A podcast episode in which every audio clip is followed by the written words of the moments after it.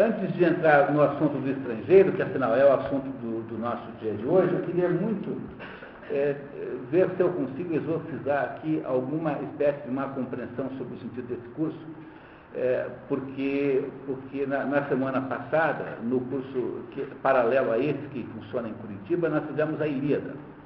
E aí no, no, a Ilíada é uma tarefa meio complicada, assim, porque, afinal, né, é, é um livro que exige uma cultura mitológica cultura mitológica que no tempo do. quando o avô de os avós iam para a escola, todo mundo sabia quem era Vênus, Afrodite, Apolo. Essas histórias eram todas assim do imaginário coletivo. Hoje ninguém mais tem a menor ideia né, do que sejam essas coisas assim.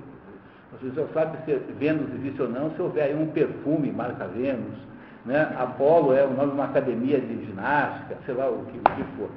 Mas as pessoas perderam essas referências culturais é, mitológicas, é uma pena, porque os mitos, ele, a, a, grande a essência dos mitos, os mitos não foram feitos para serem objeto de estudo. Quer dizer, o mito não existe para você olhar para ele como um cientista investiga alguma coisa. O mito não é objeto de estudo. O mito é um instrumento de compreensão do mundo. Por exemplo, quer dizer, você pega, por exemplo, a Cassandra. A Cassandra era filha do, da Écuba e do, do rei Príamo de Troia. Então, os reis de Troia, que não eram, eram, eram, eram humanos, tiveram uma filha, tiveram 19 filhos. Entre eh, Príamo e Écuba tem 19 filhos. E um dos filhos é a Cassandra, que é a irmã gêmea de um sujeito chamado Heleno. E esses dois eram muito bonitos. E o Apolo, que é Deus, Apolo já é um Deus. Né? O Apolo se apaixona pelos dois, porque o Apolo não tinha fazer muitas essas diferenças assim, sexuais não, não eram, não, é, não vinham ao caso, né? Se apaixona pelos dois e promete, então, com o objetivo de sedução, entregar a ambos o, o, o dom da, da, da, da profecia, da, da, da, antecipação do futuro, clarividência, como que quiserem chamar. E a Cassandra aceita, né? obviamente que ele faz isso é, como uma, um tipo de cantada. Assim. Depois, quando finalmente ela recebe o tal do dom, ela de fato podia aprender o futuro da Cassandra, ele vai cobrar, né? Dizer, agora que é a retribuição. Ela, no entanto, não aceita, ela não, não, não, não, não, não concorda, né? não retribui. E aí então o Apolo, como retaliação, é, faz com que ela, embora tenha o dom da clarividência, ela tem, não tem o dom da credibilidade. Então a Cassandra sabia o que ia acontecer antecipadamente tudo, no entanto, não, ninguém acreditava nela. Compreenderam isso? Então ela sabia que ia ter o cavalo de Troia, ela sabia que Troia ia cair, que todo mundo ia morrer, que havia destruição total da dinastia do Príamo, e ela contou tudo o que ia acontecer, tintim por tintim. Mas ninguém acreditou em nenhuma palavra do que ela disse. Então, o que, é que significa essa história da caçamba? Significa que, às vezes, na vida, saber alguma coisa de fato, ter consciência de alguma coisa de fato, implica em que você se torne a pessoa mais solitária do mundo. Compreenderam que o mito da Cassandra não é para você investigar psicoanaliticamente, é para você entender por meio do mito, né, pela aparência do mito, você compreender alguma coisa da vida humana que é fundamental para a existência humana, que é às vezes o fato de que você, ao saber alguma coisa, está morto socialmente falando. Imagine vocês um professor na, no departamento de sociologia da USP que não concorde com a média do pensamento uspiano. Ele não é convidado nem para tomar café capaz das pessoas levantarem assim da mesa a hora que ele aparece para tomar café. Ou seja, o mal da saber alguma coisa está, às vezes, na solidão de quem sabe essa coisa. Entenderam o sentido do, do mito? Quer dizer, uma pessoa que domine, tem uma boa cultura de mitos, uma pessoa que compreende a maioria dos mitos, tem uma história do Procrusto que é incrível. É um Procrusto Havia lá no, no, no tempo da, né, na Grécia, havia lá uma cidade onde havia um problema sério, que havia dois tipos de habitantes. Tinha uns sujeitos grandões, enormes, e tinha uns baixinhos assim. Então só tinha dois tipos de gente, o grandão e o baixinho. E, como não podia ser diferente, os grandões viviam surrando e escravizando os baixinhos. Aí o, o Zeus manda um Procrusto, que era um, um gigantão que havia lá, de jeito forte, um pouco, completamente grosseiro, resolveu o problema. O, o Procrusto chega lá e é, tem a seguinte ideia, Poxa, já sei como fazer. Ele manda fazer uma cama, que é o tal do leito de Procrusto, né, uma cama, que fica exatamente no meio do caminho entre os pequenos, né, ou seja, uma cama um pouco maior do que a dos pequenininhos e um pouco menor do que os grandões. Aí ele pegava os grandões, punha na cama, não dava certo, cortava o que estava sobrando, assim, até caber. E os pequenininhos não cabiam, porque eram muito pequenos, então ele pegava e esticava os braços e pernas até caber no, na cama. Então, vocês imaginem Dizer, vocês conseguem imaginar a metáfora mais genial do que essa para entender o que é a ideia do socialismo de Estado? A ideia de que o governo, vai, o INSS vai fazer justiça social e que todos serão iguais, porque a, né, a igualdade é um objetivo social. Qual é o objetivo social da igualdade? É uma coisa que, que não dá para resolver, porque todo mundo nasceu meio desigual mesmo e vai viver assim o resto da vida. Então, o mito do Procrusto tem várias versões, esse é outro problema. Você tem muitas versões do mesmo mito. Então, uma dessas versões, que é, que é contada pelo Friedrich Dürrenmatt, que é o, o, o, né, o, o, sujeito que estudou essa versão, é, é uma maneira de você compreender que não dá para resolver certas coisas das desigualdades humanas, que os seres humanos nascem com algumas desigualdades básicas, de modo geral todos têm é, quatro pernas, né, e, duas orelhas, mas isso nem sempre é assim, há, mesmo assim há exceções e você não sabe explicar por que elas existem. É claro que você pode fazer aí uma explicação espírita. Ah não, sujeito na outra vida. Bom, é, eu acho que ainda é um pouco de, é um pouco de fantasia, né? No fundo, o Dante, na Divina Comédia, chega uma hora lá e encontra no paraíso um sujeito que não tinha sido batizado. Aí ele fala, pô, mas como? Porque se estão no inferno lá, o, se o, o próprio Virgílio está no inferno, porque o Virgílio não foi batizado, ele era, não, era, foi antes do cristianismo, né? como que pode ter aqui no paraíso alguém que não foi batizado? Daí alguém diz assim, olha, você não é bom que você fique contestando os desígnios de Deus. Nós, de certa não sabemos por que, que há desigualdade entre as pessoas. Nós não sabemos de fato isso. Isso é uma, uma das, das características da condição humana. Nós vamos viver o resto da vida sem entender de fato por que é que há diferenças entre nós. No entanto, a ideia de usar o INSS, o SUS, sei lá o quê, para tornar todo mundo do mesmo tamanho, está aí simbolizada como eh, profundamente inviável no, no, na, na, na, fábula, né, do, na história mítica do leito de Procusto vocês entenderam? A mitologia não é feita para você interpretar, mas ela é feita como um instrumento de interpretação da sociedade, da vida real concreta. E, é, e isso que eu queria contar para vocês, é, que, que, eu tentava, tentei, é, usei isso como instrumento para ir a um outro lugar. E o outro lugar onde eu gostaria de ter ido é que há, e muitos de vocês no nosso primeiro encontro já me disseram, que tem dificuldade em ler ficção, porque, porque algumas pessoas são bem claras, dizem assim, olha, eu não consigo ler coisa que não é de verdade. Sabe? Coisa que é inventada sempre me parece um pouco assim estranha. Eu, eu queria dizer sobre isso que não há modos de se aproveitar a ficção, a não ser que você faça de conta que tudo aquilo que está ali é de verdade.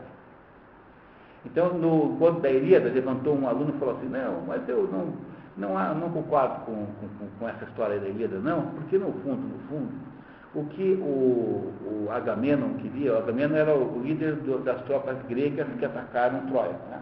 O que o Agamenon queria era simplesmente pegar Troia para ele. Aí ele inventou uma série de desculpas mitológicas para poder fazer isso impunemente. Bom, mas se você faz uma coisa dessa, se você tenta interpretar tudo, você virou apenas um intelectual moderno, né? Quer dizer, todas as histórias podem ser reduzidas a um esquema edípico, ou a um esquema marxista, ou a um esquema estruturalista, ou a qualquer outro esquema que você invente. Né? Então, essas pessoas que passam a vida toda interpretando tudo o que acontece a partir de um determinado esquema de interpretação, seja marxista, então você olha lá no. Os sujeitos vão lá e começam a interpretar as fábulas do, do Perrault, sei lá, aquelas fábulas dos irmãos Grimm, sob o ponto de vista marxista. Então, você pega lá o João e Maria e você descobre que no final da história são dois delinquentes juvenis querendo apenas criar a acumulação primitiva, que é roubar a casa da tal da velha, e, né, que, eles, né, que eles vão lá e matam a velhinha, né, eles tornam a velhinha no forno. E que no fundo aquilo é apenas uma demonstração de, de como você faz para começar a acumulação capitalista, que é roubando alguém. Vocês compreendem? Não sei o que vocês pensam disso, mas é, é assim, tentar entender o Hamlet no esquema edípico. Por que, que o Hamlet não mata o tio? Ah, porque o tio fez um favor a ele, o tio matou o pai. Então ele te devia um favor ao tio, que matou o pai dele para ele. Eu não sei o que vocês pensam disso, mas você interpretar a vida toda a partir de meia dúzia de esquemas teóricos pré-estabelecidos é uma garantia absoluta de que você não aproveita a vida, porque no fundo, no fundo, o que quem faz isso está tentando fazer o quê? Está tentando colocar o mundo na sua cabeça né, o mundo que está aí fora na sua cabeça. Quando, na verdade, a literatura existe para você fazer o contrário, que é você colocar a sua cabeça no mundo. Porque se você não põe a sua cabeça no mundo, você não compreende os, os, os diversos esquemas paralelos que existem em torno de nós. A complexidade da vida jamais é alcançável por você, porque você já decidiu de antemão que a historinha tem que ter alguma, alguma sexualidade, alguma sacanagem freudiana, senão não dá para explicar. Ou você já descobriu que tudo é luta de classe, então você vai ter que uh, interpretar toda a história pela luta de classe. Eu não estou dizendo que não, exista, não existam elementos verdadeiramente econômicos nas histórias. Tem. Existem elementos sexuais, mas claro que tem, todo mundo tem sexo.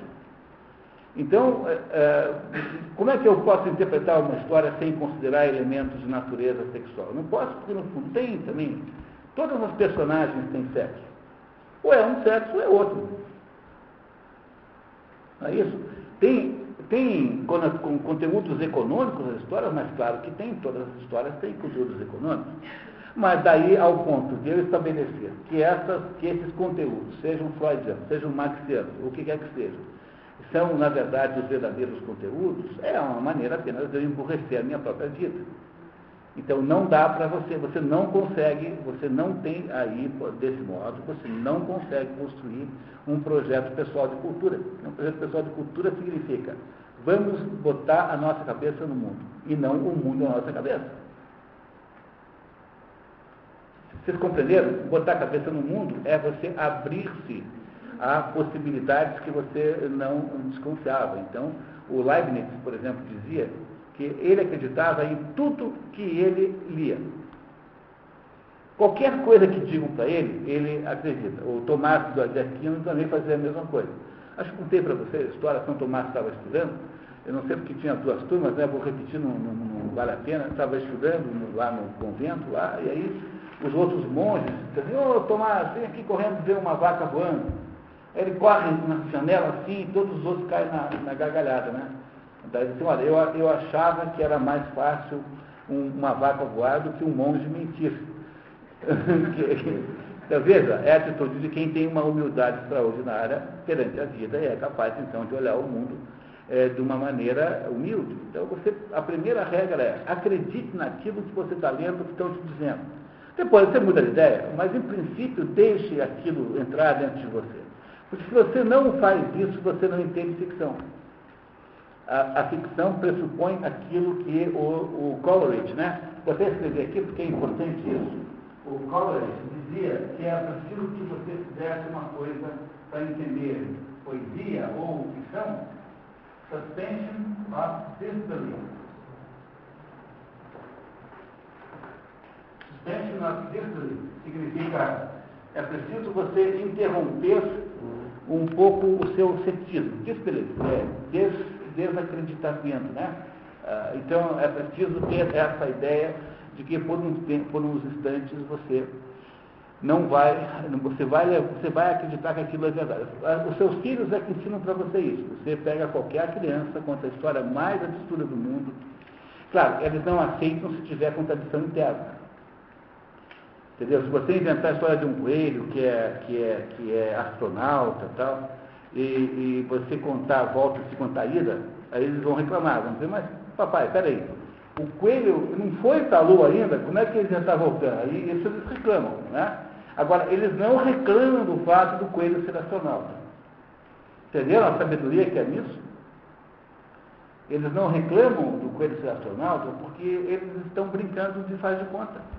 E todo o processo de compreender ficção depende de fazer de conta. Faz, faz, é mais ou menos como se você lesse uh, uma recomendação boa com metodologia de leitura de ficção, é que você leia isso como se você estivesse vivenciando aquilo.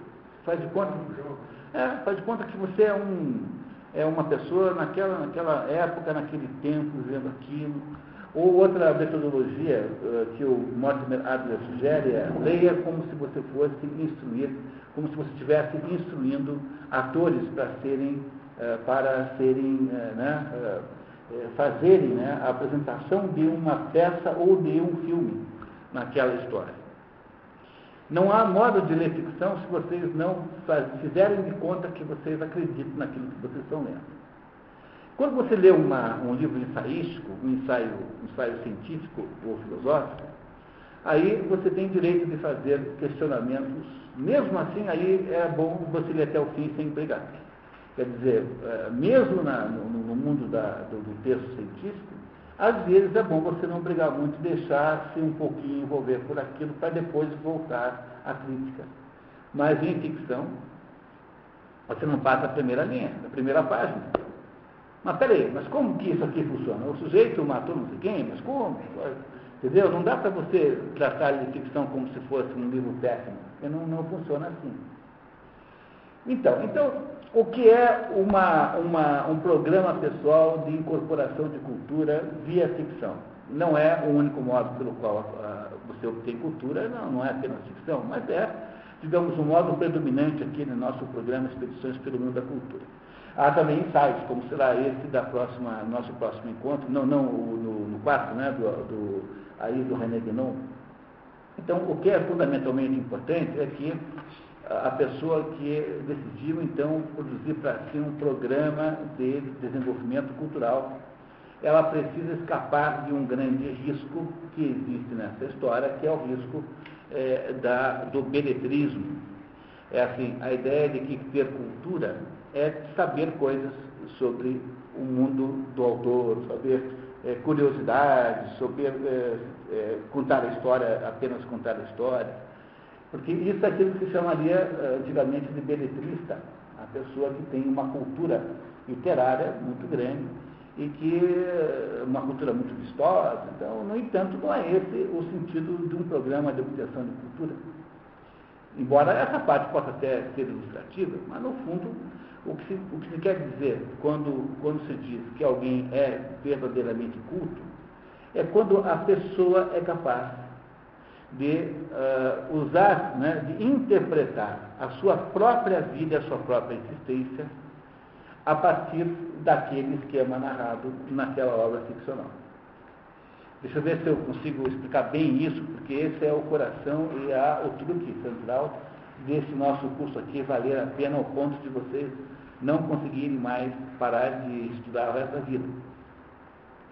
É assim, olha, o, o que, que, é, um, o que, que é uma, uma, história de ficção? É uma história inventada por alguém com um determinado talento, uma habilidade que os antigos chamavam de vis narrandi.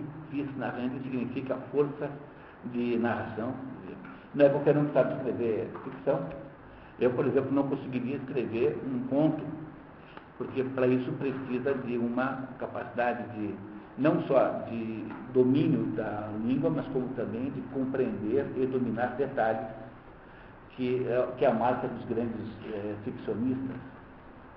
Então, a, a, o grande ficcionista é aquele sujeito que conta para você uma história que é irreal, aquela história não é verdade, aquilo não é uma narrativa uh, biográfica de ninguém.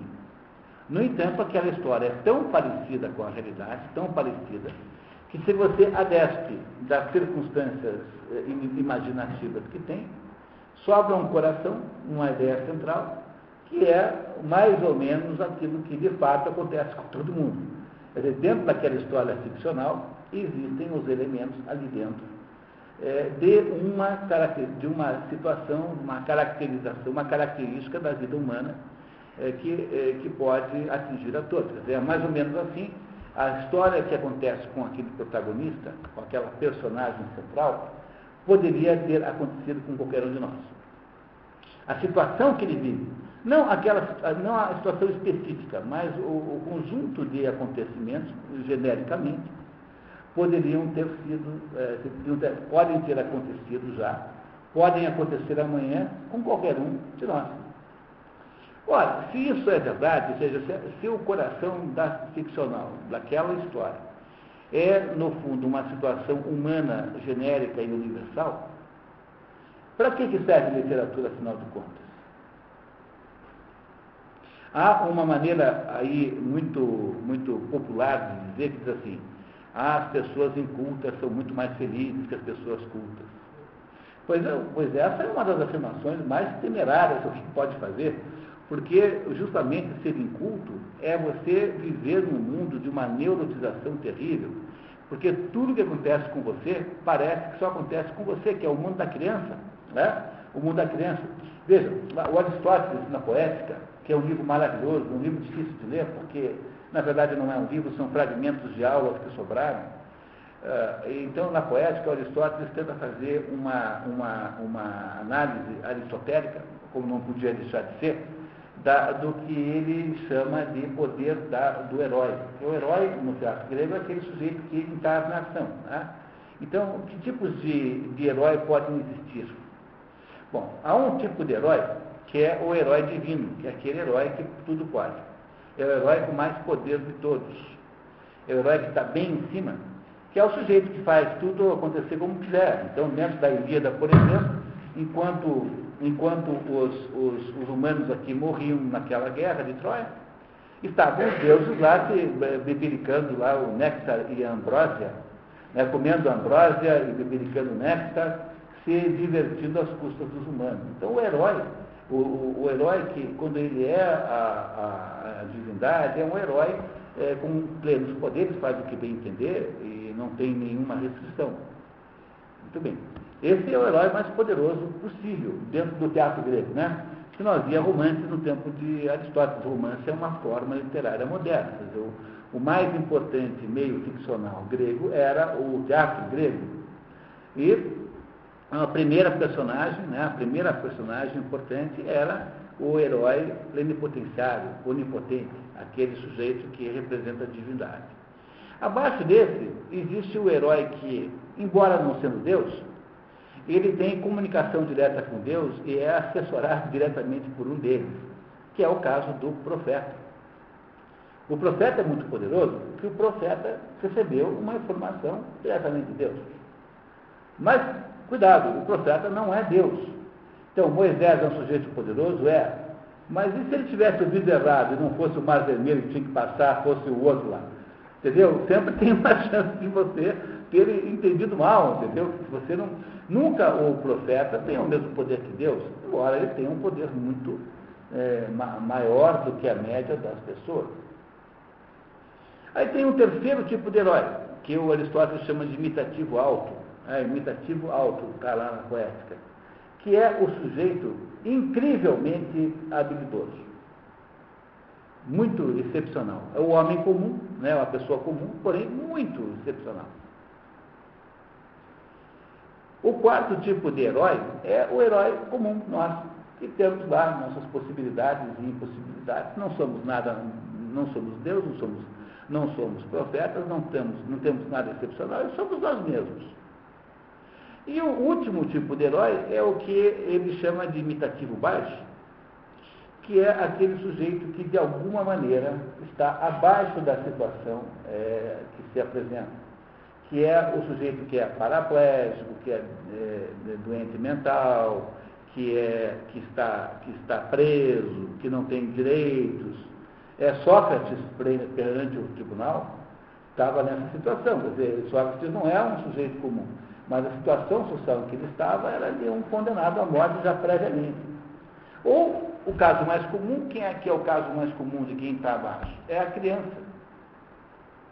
Então, a criança quem é? A criança é, sob esse ponto de vista, aquela pessoa que está abaixo da situação, quer dizer, aquela pessoa cujos conhecimentos do mundo, cuja, cuja existência é inferior à da média dos outros seres humanos. E por causa disso a criança acha, para uma criança, o mundo é uma coisa aterrorizante. Porque as crianças veem qualquer situação, por mais trivial que seja, uma situação gravíssima. A minha filha, quando era criança, assim, ainda um pouco mais, assim, quando tinha uns quatro anos, ela foi, não queria mais para a escola. Bom, por que você não quer para a escola? Ah, não quero ir e tal, estou doente. Mas porque eu descobri que ela tinha, sem querer, estragado lá um trabalhinho lá de um outro colega e achou então que fossem crucificá-la, é, né, torturá-la por causa disso. Você compreende que para uma criança o mundo parece uma coisa aterrorizante, horrorosa? Então, o, se você parte desse modelo da, da, da, das cinco, dos poderes relativos, das cinco, cinco poderes possíveis do, do herói, você percebe que, que, o, que o, o que nós chamamos de educação, é, sob o ponto de vista aristotélico puro e simples, é apenas uma maneira de você ensinar quem está, a quem está num determinado patamar, por exemplo, a criança que está bem baixo, como uma pessoa normal se portaria naquele assunto, como uma pessoa excepcional faria, como um profeta, um profeta faria e como Deus eventualmente faria no seu lugar. Logo, educação sob esse ponto de vista é apenas uma, um exercício de entregar para as pessoas os melhores modelos. E não é formar cidadãozinhos, e não é formar gente com espírito crítico, porque adolescentes e crianças não têm espírito crítico nenhum, porque eles não têm vivência positiva da vida. Vocês não sabem distinguir um cheque de uma duplicata, então, no mínimo, não têm maturidade para estudar filosofia. Aliás, os gregos é, costumavam dizer que primeiro aprende a dançar, depois aprende a filosofar. Mais importante para a criança é dançar do que filosofar. É apenas uma maneira de dizer que, antes de poder se dedicar a questões especulativas, aquela criança tem que aprender a, a, a, coisas que não são especulativas, que são de natureza prática da vida mesmo. Conhecimento positivo, concreto, real. E como é que atravessa a rua? Como é que pega um avião até Manaus? Como é que faz para, entendeu, passar de ano por sua própria mãe? Como é que faz vestibular? Essas coisas são mais importantes para adolescentes do que é, estudar o, né, as formas a priori de Kant. A única razão pela qual se insiste em colocar aqui no Brasil filosofia no ensino médio é porque você não pode esperar até a universidade para formar petistas. Tem que formar antes, entendeu? Que é para não perder tempo, entendeu? Então vamos logo formar os petistas logo desde cedo. Porque é um grande desperdício de tempo você esperar até entrar na USP. Né? Na, França tem filosofia no secundário É, é muito tempo, mas a diferença é que eles têm lá uma, um sistema educacional baseado no que eles chamam de RECI, que é o, tudo que eu, pelo menos era assim, né? Porque veja, isso também aos pouquinhos está mudando, né? Mas a França tem uma, uma densidade cultural extraordinária, coisa que nós não temos aqui, né? Então eles têm durante todo sempre uma, uma, um sistema educacional que obriga o sujeito a escrever. Você, qualquer coisa que você faz, redação, reci, redação. Logo em seguida, escrever, escrever, escrever. Eles têm, portanto, um grau civilizatório maior que o nosso. Aqui é por objetivos meramente de politização, não tem a menor dúvida nisso. É claro que sempre haverá ah, alunos que terão a sorte de encontrar alguém decente, né? então imagine um sujeito que pegue lá um professor que passe um ano lendo um livro de, de Platão, um diálogo de Platão, terá, obviamente, uma sorte danada na vida, vai aprender muito, né? mas a maioria dos professores, como eles são formados nas universidades que nós conhecemos, são pessoas aí que vão adotar o livro da Marina Chauí, Convite à Filosofia. Você tem alguma dúvida disso? É, né? Não tem a menor dúvida, vai ser o Convite à Filosofia, o livro básico do Brasil. Ela vai vender milhões de livros, vai chegar a milhões provavelmente será o maior best-seller do, do, mercado editorial brasileiro. Né? Não haverá nenhum outro livro que tenha tamanha, é, assim, é, é, como é que eu diria, é, unanimidade, assim como esse. Então, então o que, que acontece, né? O que acontece na, na literatura de ficção é que o, o, não, é não estou dizendo que a literatura de ficção é uma coisa didática, não, não, é, que, não é essa expressão certa. Mas ela é uma, ela é uma história que é uma história hipotética é, e que, no entanto, na, no seu coração, no seu, na sua essência, é, poderia ter sido vivida por qualquer pessoa é, entre nós aqui. Ora, se você é um sujeito, portanto, que conhece muitas histórias, se você conhece muitas histórias, o que, é que são as histórias, na sua, no, no resumo que eu estou propondo? As histórias todas são o quê? São esquemas de possibilidades humanas. Tá? Então, cada, cada história dessa é um esquema de possibilidade humana. Se você tem muitos esquemas, se você conhece muitos esquemas como esses, na hora em que você passa por aquela situação na sua vida real, você, de alguma maneira, sabe falar sobre o que está acontecendo com você. Se você não sabe falar sobre o que está acontecendo com você, você tem aí uma boa fórmula de neurotização. As neuroses têm mais ou menos essa fonte. Você, alguma coisa pegou, te incomodou e você não sabe o que fazer com aquilo, então você mantém aquilo como uma, um resquício dentro da sua mente, assim, é uma mentira na qual você acredita.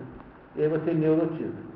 Então, o que, o que eu estou dizendo é que uma pessoa culta há de ter necessariamente mais saúde mental, claro, considerando as, os sete pares, né, as outras coisas todas é, estáveis, do que uma pessoa inculta para quem aquela situação que ela vive é, é como se fosse a única situação que alguém já vivenciou no mundo. Como aquela, a minha, a minha filha, né, achando que aquela situação que ela vivesse, que estava vivendo, era um terror, porque, porque nada podia ser, nada, nada, não aconteceu nunca com ninguém aquilo, aquilo é uma coisa tão grave, porque é só comigo. Essa é, Virgínia, já te dou a palavra, essa é a, a essência, o sentido da literatura como fonte de conhecimento. A literatura serve, então, para eh, nos permitir eh, vivenciar as mesmas situações que nós lemos e conhecemos, de um modo que seja é, saudável. É isso que se chama cultura. Agora, saber o nome de todos os livros do caminho, saber todos os detalhes biográficos da vida dele, é, tudo isso ajuda, mas isso não é, não é verdadeira cultura. Isso é o tal do beletrismo, que era aquela pessoa que antigamente era muito assim desenhada nos romances, aquele sujeito assim que faz a lustra os salões, né, porque ele sabe muita coisa, mas no fundo ele não entendeu nada daquilo que ele está falando. Esse é o problema central da cultura. Tem que virar alguma coisa que está dentro de você. A cultura tem que ser internalizada como esquema de vida. Isso que é a cultura que vem da ficção. Então, é de perguntar assim, né? É, de que modo, toda vez que você lê um livro e que você compreende o que está acontecendo com a personagem central, perguntar assim, será que isso já aconteceu comigo alguma vez? Enquanto você consegue, porque nunca vai ser igual. Também tem isso, hein? Nunca é a mesma experiência. Mas se você tem 20 experiências e as monta como um Lego, assim, uma hora dessa fica próxima da sua. Essa é a essência da cultura. É para isso que há um programa como esse aqui. Virginia, pois não. É o que leva, né? A maior parte, a grande maioria da população, tem uma visão simplista, né? não, não consegue, às vezes, nem perceber que tem um problema. Eles vão dizendo, né? Eu não sei, aonde, aonde está o, o grande mote, né? O, que, que difere um do outro, né? Assim, porque a grande massa está dentro de um, de um casulo, eu não, não sei explicar. É dentro da não cultura, né? É, a, a, essa, essa tentativa é, consciente de ser inconsciente né? É uma tentativa consciente de ser. Desculpe, pegando o que você falou da França, né? você pegar brasileiros e franceses, o, francês ele, é, ele põe o brasileiro no chinelo rapidamente. Assim, em termos de esperteza, em termos de, de, de, de inibição, de desenvoltura frente à vida. Né? Eu estou falando de massa. Né? Tá? Bom, eu já não sei dizer sem todos os fenômenos, né? Agora, quando você compara um estudante quanto a um estudante, o que, por exemplo, eu, eu estudei um pouquinho lá nos Estados Unidos, quando era moleque, assim. Então, a coisa mais assustadora que você tem lá no Instituto Brasileiro é assim, que você tira o primeiro lugar, é, você em inglês. estudantes brasileiros tiram o primeiro lugar em inglês no colégio dos Estados Unidos. E por que, que isso é assim? Porque eles lá estudam 40% que se estuda aqui. Então, o professor vai ensinar matemática, regra de três. Então, ele fica é, dez dias, dez aulas ensinando regra de três. O objetivo, a ideia da escola americana é ensinar uma quantidade muito pequena de coisas e ensinar isso muito, muito bem. Essa é a estratégia educacional americana. Aqui, você pega o que um menino, assim, uma, uma, um jovem no terceiro ano do, do, ensino médio estuda, é um negócio que os Estados Unidos só estuda na universidade. Ninguém, ninguém estuda geometria analítica lá no, no segundo grau. Isso é uma coisa para quem vai estudar engenharia, sei lá, vai estudar matemática. Eles têm uma visão de simplicidade é, garantida, assim. Porque eles não têm o negócio do vestibular, não têm essa, essa, essa fascinação pela ideia do concurso e tal. O ensino europeu, é, não conheço assim para dar uma opinião genérica, mas o, o, ensino francês é o ensino do, do, da língua, né? porque é o, ensino, é o ensino de que tudo tem que virar reci, tudo tem que virar depois uma explicação. Que, aliás, é uma metodologia maravilhosa, você só sabe que entendeu um livro verdadeiramente depois que você consegue contar a história com as suas próprias palavras. No final, aí você entendeu o livro. Né? Você entendeu a teoria. Você vai estudar Heidegger, sei lá, tempo e o ser e o tempo. Você sabe que entendeu o o tempo, se é isso que você vai estudar, depois que você consegue, no final do livro, dizer, olha, de acordo com Heidegger, ah, é assim, pá, pá, pá, explica a coração da teoria heideggeriana é, com clareza, com o teu modo de explicar. Então, essa que é a ideia do Recife. Tá? É isso que faz com a sua mente a ideia de escrever, porque obriga aquela pessoa a entender verdadeiramente. Esse é o segredo da educação francesa. Tenho uma experiência, certa experiência, mas meu filho dá um passando francês. E qualquer prova metade é uma dissertação matemática pode estar matematicamente todo errado, mas se está bem explicado, você já tira alguma nota. Alguma, alguma nota. Matematicamente está tudo certo, mas não tem explicação descritiva e não tira a nota má. É, no, no, no, no fundo. jogo de ter que explicar. É, no fundo, é uma coisa assim que eu acho que que unifica tudo isso é o seguinte: é, são sistemas em que se parte da ideia de que a educação é de verdade. Não sei se vocês compreendem isso. A pessoa tem que pensar. É, que é, que é de verdade. Que alguém vai de fato aprender alguma coisa. Né? Que não é apenas um expediente para você passar numa corrida chamada vestibular. Porque o sujeito passa um vestibular aqui e depois ele fica quatro anos enrolando, porque o que, o que, o que está entre o dia do vestibular, a festa do vestibular e a festa da formatura são cinco anos de chateação que você é obrigado a suportar, ah, porque, porque afinal de contas tem que ir. A ideia central é que, no fundo, é, o que parece ser a diferença é que aqui é, nós temos uma certa tendência cultural a criarmos uma a ideia mais fácil de resumir assim, dizer, o, Brasil é uma sociedade muito de aparências em todas as coisas. Nós não temos aqui uma, uma. Quando eu encontro um brasileiro que quer fazer alguma coisa de verdade, está disposto a fazer aquilo acontecer, de verdade eu fico incrivelmente surpreso. Porque há um. O, o, o Estado no Brasil, pega o governo, 40% do PIB. Dizer, o Estado é uma grande massa de pessoas que, na maior parte do tempo, fingem que estão fazendo alguma coisa. Então, você, imagine você o que não se gasta no Brasil com passagem aérea de funcionário público para fazer reuniões. Quer dizer, eu vou contar para vocês um caso. Eu conheço lá o prefeito de, lá de, de, de meu nome lá no Mato Grosso, o maior plantador individual de soja do Brasil. Tá? E esse, esse homem, é porque a família Maggi é maior, mas eles são uma família. E esse homem, ele planta sozinho, 90 mil hectares. 90 mil hectares é uma enormidade de, de, de área para soja. E ele é, é, prefeito lá de uma cidadezinha no Mato Grosso onde ele mora. Aí os plantadores de soja queriam eh, exportar a soja, não pelos portos aqui do sul, Santos e Paranaguá, mas queriam exportar lá pelo, pelo Rio Amazonas. Isso precisa de uma estrada que vai de Santarém, do Pará, até Cuiabá, no Mato Grosso. Que é uma estrada polêmica aí, tem até o. Está todo dia no jornal essa estrada. Aí eles tiveram a seguinte ideia, assim, olha, vamos fazer o seguinte, vamos, vamos fazer o seguinte, pegar todo mundo que vai ser beneficiado então fizeram um orçamento da cidade, sei quantos milhões. Vamos fazer assim, vamos pegar, cada um dá um, dois, três milhões, quanto quiser, quanto puder, e a gente pedagia a estrada, e esses que deram dinheiro recebem o que investiram em vale pedágio, e os que não deram dinheiro têm que pagar, exceto carros, os caminhões têm que pagar pedágio.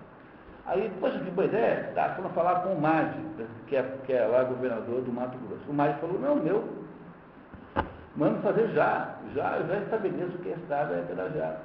Vamos fazer? Não, tem que falar com, com Brasília.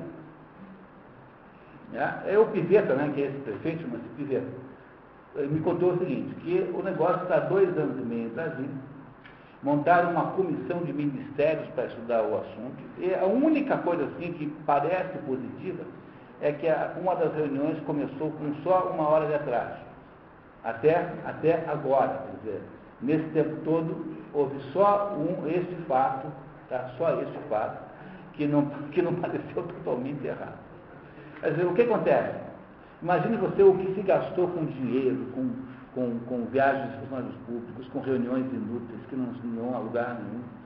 E essa ficção, assim, é o mundo que nós vivemos, uma, um mundo ficcional, em que parecer que você está fazendo alguma coisa é o suficiente é, e não é preciso fazer alguma coisa, basta parecer. Quer dizer, é, uma, é, uma, é um mundo de falta absoluta de noção do real, do concreto, do real verdadeiro. Então o Brasil, o Brasil é isso. Então é isso que isso acaba batendo na educação do meu jeito, e acaba batendo nessa sensação que as pessoas têm de viver em esquemas falsos, né? É, a literatura brasileira é toda cheia de esquemas falsos. Todas as personagens são farsantes. O Memórias Próximas de Brás Cubas. O sujeito só consegue contar a verdade depois que morreu. Uma, uma, é, o Brás Cubas só pode contar a sua verdadeira história uma vez morto. E o, o, o Paulo Honório, do São Bernardo, só consegue contar a história depois que ele foi destruído, né? Que ele foi, ele perdeu os amigos, perdeu a mulher, a mulher morreu, perdeu os amigos, perdeu tudo. Ficou é, como se fosse morto. Daí ele pode contar a história de São Bernardo. Porque as personagens que estão vivas não conseguem nunca ah, falar a verdade, a não ser fingir que estão é, que são outra coisa qualquer. O Brasil é um país meio assim, culturalmente. Não tinham reparado nisso, mas é uma ideia de farsa generalizada. Farsa mesmo, farsa. O professor não sabe do que ele está falando. Entendeu? O professor está dando aquela aula lá, não tem ideia, os alunos fingem que acreditam. É uma piada, piada, uma coisa assim terrível. É um faz de conta geral. Né? É o quê? Pode ser o caso de muitos padres. Não, pode ser o caso de muitos padres também, né? Mas no, no assunto educação especificamente, que foi o que a Virginia levantou, dizer, a quantidade de farsa no sistema educacional é imensa. E ela é, é ajudada pelo sistema educacional. Então, por exemplo, um professor de filosofia estudou Nietzsche. O que, que significa? Significa que ele passará o resto da vida ensinando a tese de doutorado que ele fez para ser professor de universidade. Bom, mas Nietzsche não, não, não, não resolveu o problema que pretendia resolver. Mas Nietzsche nem é o caso, porque ele é quase um literato, né?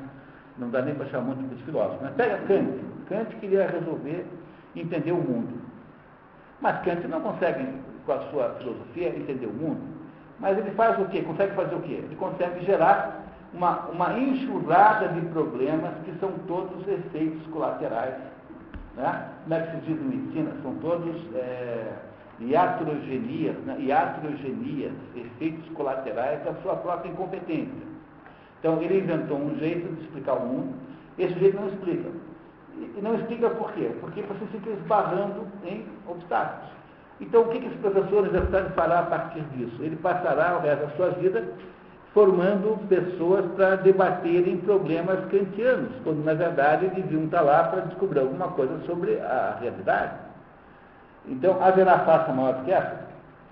Então, você acha assim, se você cultua o sonho de ir para a USP estudar filosofia, saiba que o que você fará é ficar mais ou menos patinando em torno dos problemas que você, o seu próprio professor patina. É, a não ser que você tenha condições pessoais de escapar disso. Você tenha uma autonomia, uma coragem é, intelectual enorme. É, consiga primeiro tateá-los para poder entrar, né? Se você não parecer um pouco com eles, não te deixam entrar. Não deixa na prática mesmo, é bem concreto isso. Você não, se você não fizer um pouco de política, você não entra, porque eles escolhem quem eles pegam como, como candidato. E, e, não é concurso público, é, mas é ele é que decide. Então, se você fizer um pouco de esforço para aparecer um espião, depois, se você tiver uma coragem, uma, uma coragem gigantesca de se, e, e topar tomar café sozinho todo dia, quer dizer, se, se você precisa partir do, partir do pressuposto de que você não quer ser amado por eles se você topar não ser amado, é capaz de dar certo. É, você tem que ter um, um, um, um, foco na sua vida. Se você está querendo realmente fazer uma coisa séria, então haverá de haver, aí você terá de, de, de alguma maneira, sacrificar alguma coisa social por isso. Porque você não vai poder ser amado pelo departamento de filosofia da USP e ao mesmo tempo ser inteligente. Você tem que escolher. Uma das duas coisas. Entendeu? Você pode ser tolerado. Se eles acharem que você é muito esperto demais, então não é bom brigar com você. Pode ser tolerado e visto assim com uma certa antipatia. Agora, amado você tem que aplicar. Entendeu? Você não pode ser, você tem que, tem que escolher entre saber alguma coisa, esse é o, o lado que se fala assim, né? E, ou, ou, do outro lado, ser uma pessoa maravilhosa. Eu tenho uma incompatibilidade natural entre saber alguma coisa sobre o mundo e ser uma pessoa maravilhosa. Quem quiser entender isso, é, tem um artigo no, no dos imbecis coletivos, não sei se qual um ou dois, os dois tem aí na livraria, né? É. Você tem um só? Mas você editou os dois, né? Não, dois até esgotar. Até esgotar? É. Um livro. Então, é, se você quer, você tem que escolher na vida, entre saber alguma coisa ser uma pessoa maravilhosa. Então, para ser pessoa, tem alguns truques, você pode usar isso como instrumento. Vocês compreenderam? É a Cassandra, é o negócio da Cassandra. Você quer entender isso? É só você ter, quando você tinha 12 anos, alguém contado para você a história da Cassandra direitinho. Compreenderam que aí você, quando acontece isso com você, você entrou na USP e ninguém quer tomar café com você. Você entrou assim, meio por baixo do pano. Você fingiu que era, sei lá o que, telesiano e tal, tal. Aí você conseguiu entrar. Aí todo mundo percebeu quem você é de verdade. E aí não querem mais, não gostam de você. Você não é da turma deles. Então, eles não querem mais tomar café com você. Então, quando você descobre isso, a diferença é entre transformar isso num terror pessoal enorme na sua própria existência e a sua vida ficar muito ruim por causa disso, ou você pensar assim, não, mas é exatamente o caso da Cassandra. Pronto, você não neurotiza aquela situação e entende, compreender o sentido extra, extraordinário que tem a ficção na sua vida. É com, é com, com, com equipamento ficcional que você consegue é, ter uma existência culta, e não apenas uma cultura de, de, de, de, exibicionismo, que é a cultura beletrista. Esse é o sentido do, do estrangeiro. Vamos pegar o estrangeiro então, pessoal? Que tal? A introdução foi um pouco longa, mas valeu a pena. Vamos lá. Então eu vou passar aqui para vocês. Aqui, ó. Por favor. Fila aí. Fila aí. Tá.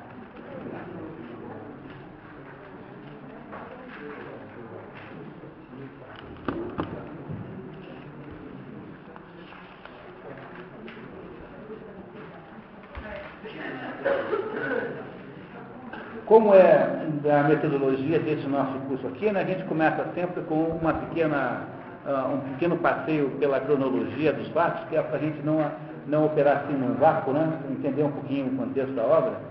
Lembrando sempre, faltou um. Tá, está chegando ali, está sobrando, por favor, chegando ali, você apanha do, do colega atrás. Então, a, a, insistindo, né, o objetivo do curso não é atualidades culturais é, algerianas, né, algerianas, né, o objetivo do curso não é fazer um, é, uma, uma, atualização cultural de vocês, mas é ensinar o que é que tem no estrangeiro que tem que ser internalizado para sempre na nossa vida. Muito obrigado. Tá? Alguém não recebeu? Todos têm. Então, Albert Camus, é, pequena, pequeno, pequeno curso relâmpago de prosódia francesa, em francês, de modo geral, o S não é pronunciado, exceto em umas cinquenta e poucas exceções. Nomes próprios estrangeiros é, pronuncia-se o S, e algumas vezes também é, nomes franceses, como Elas, Elas, botar o S em Elas, como osso, osso, como urso, urso. Né? Então há muitas exceções. Mas, de modo geral, não se pronuncia o S em francês. Albert Camus, portanto, é o caso padrão. Nasce no dia 7 de novembro em Mondovie, Argélia, numa colônia de, uma família de de Pienoir, filho de Lucien Auguste Camus, casista, e Catherine Hélène Santés. Olha, Santés é o nome espanhol, portanto, pronuncia sueco. De origem catalã. Tem um irmão mais velho, Lucien Jean Etienne. O Albert Camus é um Pienoir. O que é um Pienoir? É um pé preto. Então, hoje, quando esses portugueses que moravam em Angola e Moçambique também eram pés pretos. O que é um pé preto? É um europeu que mora na África. Então, o Albert Camus não era africano, sob o ponto de vista cultural. Ele, a Argélia é, era uma colônia francesa quando ele nasceu. Morava lá, já havia 100, mais de 100 anos que ela era colônia francesa, 150 anos, alguma coisa assim. É lá do primeira metade do século XIX.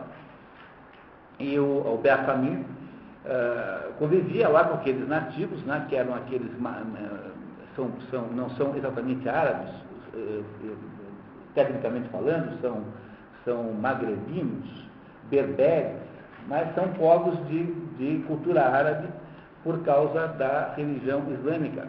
É, não se pode ler o Corão, nem o Torá e nem os, os, os Vedas para fins religiosos, a não ser nas línguas originais. Portanto, há três línguas que são consideradas sagradas: o árabe, o hebraico e o sânscrito. Porque se você ler o, o, o Corão em, em, inglês, ele não tem valor como oração. E a mesma coisa vale para os livros é, hebraicos e para os livros, é, para os Vedas, né, os livros é, hindus. Então, ele era, o pai dele era um sujeito assim, pequeno funcionário, não era ninguém de posses, casista significa que ele trabalhava com vinhos, produção de vinhos. E em 1914, um ano depois da sua, da sua, do seu nascimento, há um desastre, o pai dele morre na Batalha do Marne. Na Batalha do Marne ficou famosíssima porque foi a Batalha dos Táxis é, quem não sabe, o, os alemães fizeram lá uma incursão surpresa de um lado em que não estava desguarnecido a França e o exército francês para tentar segurar e conseguiu, é, requisitou todos os táxis de Paris para levar os soldados para o fronte de batalha. Então houve é, é, essa particularidade, né? a Batalha do Marne foi a Batalha dos Táxis. Obviamente que nenhum teve coragem de acionar o taxímetro, né? né? né? Não, não cobraram nada.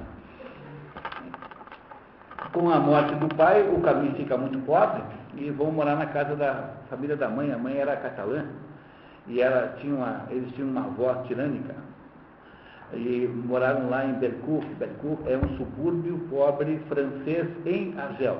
Não é um subúrbio pobre é, local, né? mas francês em Argel. Em 1923, entra para o ginásio Pijot, um ginásio inacessível para alguém da classe social dele, mas ele tinha impressionado bem lá os professores, e ele foi aceito assim excepcionalmente, onde foi educado pelo professor Luiz Germain. Em 30, contrai tuberculose, abandona a carreira de goleiro da, do time da universidade. Eh, isso, na verdade, aqui tem um pequeno erro cronológico, né? Na, verdade, a informação de que abandonou é, é no, é, vem depois da próxima, que entra na Universidade de Argel, e onde será, sobretudo, financiado por Jean Renier. Casa em 33 com Simone Ier, que era drogadida gravíssima, ela tinha casos com todos os médicos de Argel para poder obter drogas e o casamento não deu certo. por, por, só por causa disso. E, não é só por causa disso. Em, pois é, em, em 34 filiou seu partido comunista francês, porque em 34 a, a guerra civil espanhola, que é a guerra contra a rebelião do general Franco contra o governo republicano espanhol, todo mundo conhece a história, o, o a, a, Espanha destituiu a monarquia no começo do século e estava tentando virar uma, um país republicano moderno. E uh, os comunistas, os grupos socialistas em geral tomaram o poder pela via democrática eleitoral e eh, começaram a exercitar aí um anticlericismo, anticlericismo né, absolutamente agressivo. Houve milhares de mortes de padres, assassinatos, depredações de igrejas, e isso fez com que uma parte do exército eh, espanhol, liderado pelo, pelo, pelo Franco, que era general, se rebelasse e armasse então um ataque a partir das Ilhas Canárias, se não me engano, contra, contra o governo republicano francês. E foi a primeira guerra em que houve um envolvimento de todo mundo com todo mundo. Então, ah, aqui no Brasil, gente daqui foi lá lutar, o Apolônio de Carvalho, esse que morreu há pouco tempo, o velho Comuna foi lá se meter nisso, o, o, o México mandou um monte de gente, os alemães se associaram lá ao Franco, o Mussolini também, aí os franceses se associaram ao governo republicano é, espanhol, e o André Malraux foi lá pedir para o, o presidente da França, primeiro-ministro, que desse uma, uma, uma cedesse de presente uma esquadrilha de aviões é, para combater o Franco, que ele, André Malraux, romancista, iria pessoalmente comandar. Em 15 dias os aviões tinham sido todos derrubados, né? obviamente foi feito isso tudo o, o, o, o Malraux escreveu um romance, portanto, isso, que é La Voix Royale. Né? La Voix Royale, L'Espoir, L'Espoir, perdão. L'Espoir, a Esperança. Contando a, o envolvimento dele na Guerra Civil Espanhola. Então foi uma guerra de mobilização é, europeia, porque é uma guerra, foi a primeira guerra ideológica que o mundo teve. As guerras anteriores não eram motivadas por ideologia. É? Então, por exemplo, você pega, o Camus explica isso num livro chamado O Homem Revocado. Você pega o Heathcliff. Quem é que é o Heathcliff? Heathcliff é, um, é uma personagem de um romance chamado O Morro dos Ventos Uibantes, que quer de qualquer modo ficar com a Catherine. Ele quer a Catherine para ele. Ele, para fazer isso, ele vai, ele vai matar alguém. Ele vai fazer qualquer coisa, mesmo as coisas mais eh, erradas, para obter a Catherine como mulher. Durante toda a história da humanidade, o que motivava as pessoas era isso. Era o ódio que eu tenho contra o outro, eu matarei de qualquer jeito porque eu odeio, independente de qualquer coisa, ou o fato de que eu quero a mulher dele, ou que eu quero ficar com a terra dele. As motivações humanas históricas foram todas as motivações ligadas aos desejos e impulsos humanos. Pois foi só no século XX que alguém começou a criar uh, guerras a partir de posições ideológicas. Isso não existiu, não existiu no mundo antes. Nenhuma guerra no mundo até então foi feita por causa disso. Então você brigava com outro porque o outro queria ficar com, teu, com, com a sua terra. É? Ou você brigava com outro porque o outro tinha feito um desaforo muito grande a você.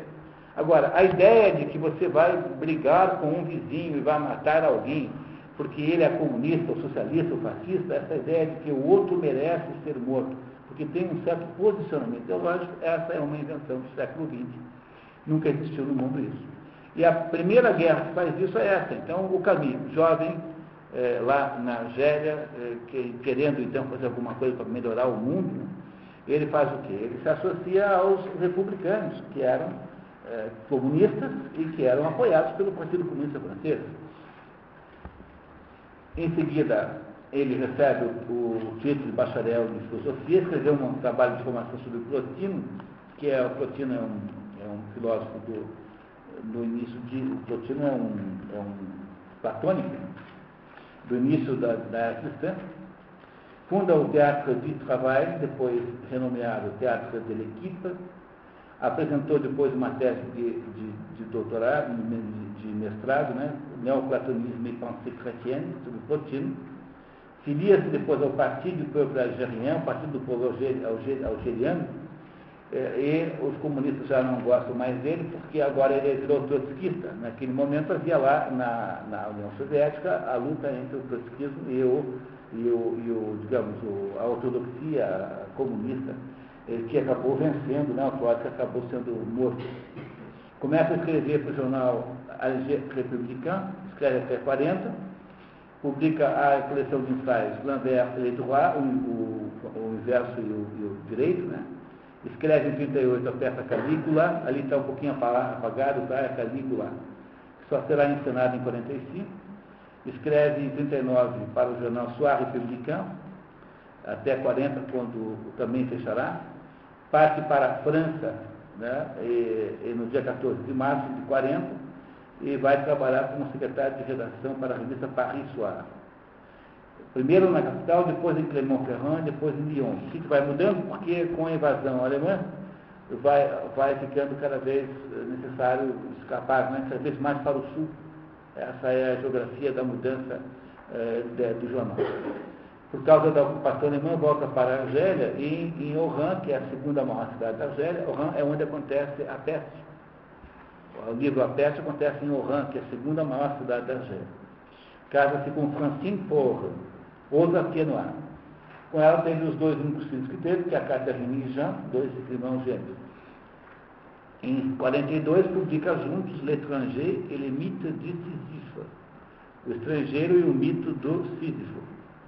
Sísifo, todo mundo sabe, é aquele personagem mitológico do sujeito que é condenado a empurrar uma pedra morro acima e ao chegar lá a pedra cai e ele tem que fazer de novo o tempo todo é, essas suas, suas obras estão profundamente relacionadas. Eu não vou dizer qual é a relação agora, para não é, estragar o raciocínio que vocês falaram sobre a obra, mas é, essas, essas duas obras aí mais ou menos dão uma ideia do que se chamou de existencialismo camusiano. Ah, o Camus era uh, líder de uma corrente existencialista que eh, as pessoas tendem a confundir com o Jean Paul Sartre. É muito importante entender que não há um único existencialismo, na verdade há muitos e muitos, sendo que o mais antigo é o do próprio Heidegger, de, que, de onde Sartre pega carona, e o existencialismo do Robert Camus não parece com o existencialismo do Jean Paul Sartre. No entanto, nesse momento, nenhum dos dois sabiam isso. Né? E ele publicou essas duas obras juntas pela editora Gaimard, aconselhada pelo André Malraux. O André Malraux que disse para Gaimar editar.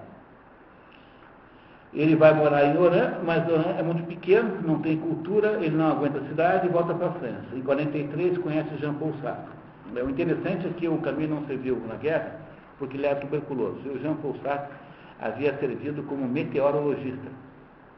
E ele foi ser meteorologista porque o Raymond Aron, é, que, foi, que, amigo, que foi amigo de infância do, do, Jean Paul Sartre, sugeriu que ele fosse meteorologista, porque para o intelectual fica chato você pegar uma metralhadora e ficar matando os outros. Então, o intelectual fica mais adequado meteorologista. E o Camille, por sua vez, também estudou para ser meteorologista lá em, na Argélia. Então você vê como combina com todo mundo é, essa história com o Aron, com o Jean Paul Sartre e com o Camille, todos eles fizeram alguma coisa de meteorologia. Depois que o Camille morre, é o, o Raymond Aron que começa a brigar com Sartre. Né? Então a, a, polêmica deixa de ser Camille Sartre para ser é, Sartre-Raymond Aron.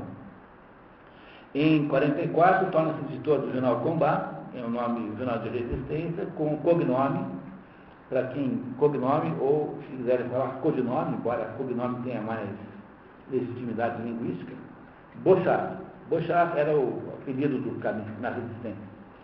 Deixa o combate em 47, que virou depois da guerra, publica La Peste em 47, nesse mesmo ano.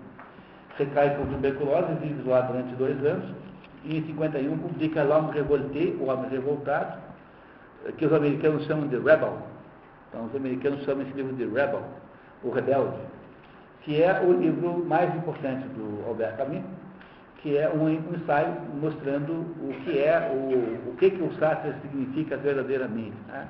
Então, ele defende a tese nesse livro de que o que há no mundo contemporâneo é rebelião metafísica, que é uma tentativa de negar a ordem divina e colocar uma ordem humana no lugar. E aí ele escreveu, sem mencionar o Jean Paul Sartre, não é nunca mencionado no livro, nunca jamais, o, os, os existencialistas e comunistas, nessa altura o Jean Paul Sartre não tinha ainda se ligado aos comunistas, vem no livro um desaforo muito grande e por causa desse livro eles rompem relações. As relações entre um e outro duraram uns três, quatro anos só. Depois não se falaram mais praticamente, nem pessoalmente assim. E o, o Homem Revoltado é esse livro em que ele rejeita os, os, os existencialismos e comunismos modernos. Bom, eu explico melhor depois, tá? É, na edição em 52, na edição 59 da revista Tempos Modernos, teleguiado por Sartre, Francis Janson, que, é, uh, que era um intelectual francês, escreveu esse artigo, Albert Camus, A Alma Revoltada, criticando Camus. Camus respondeu na edição 82 com uma carta, mas com peso.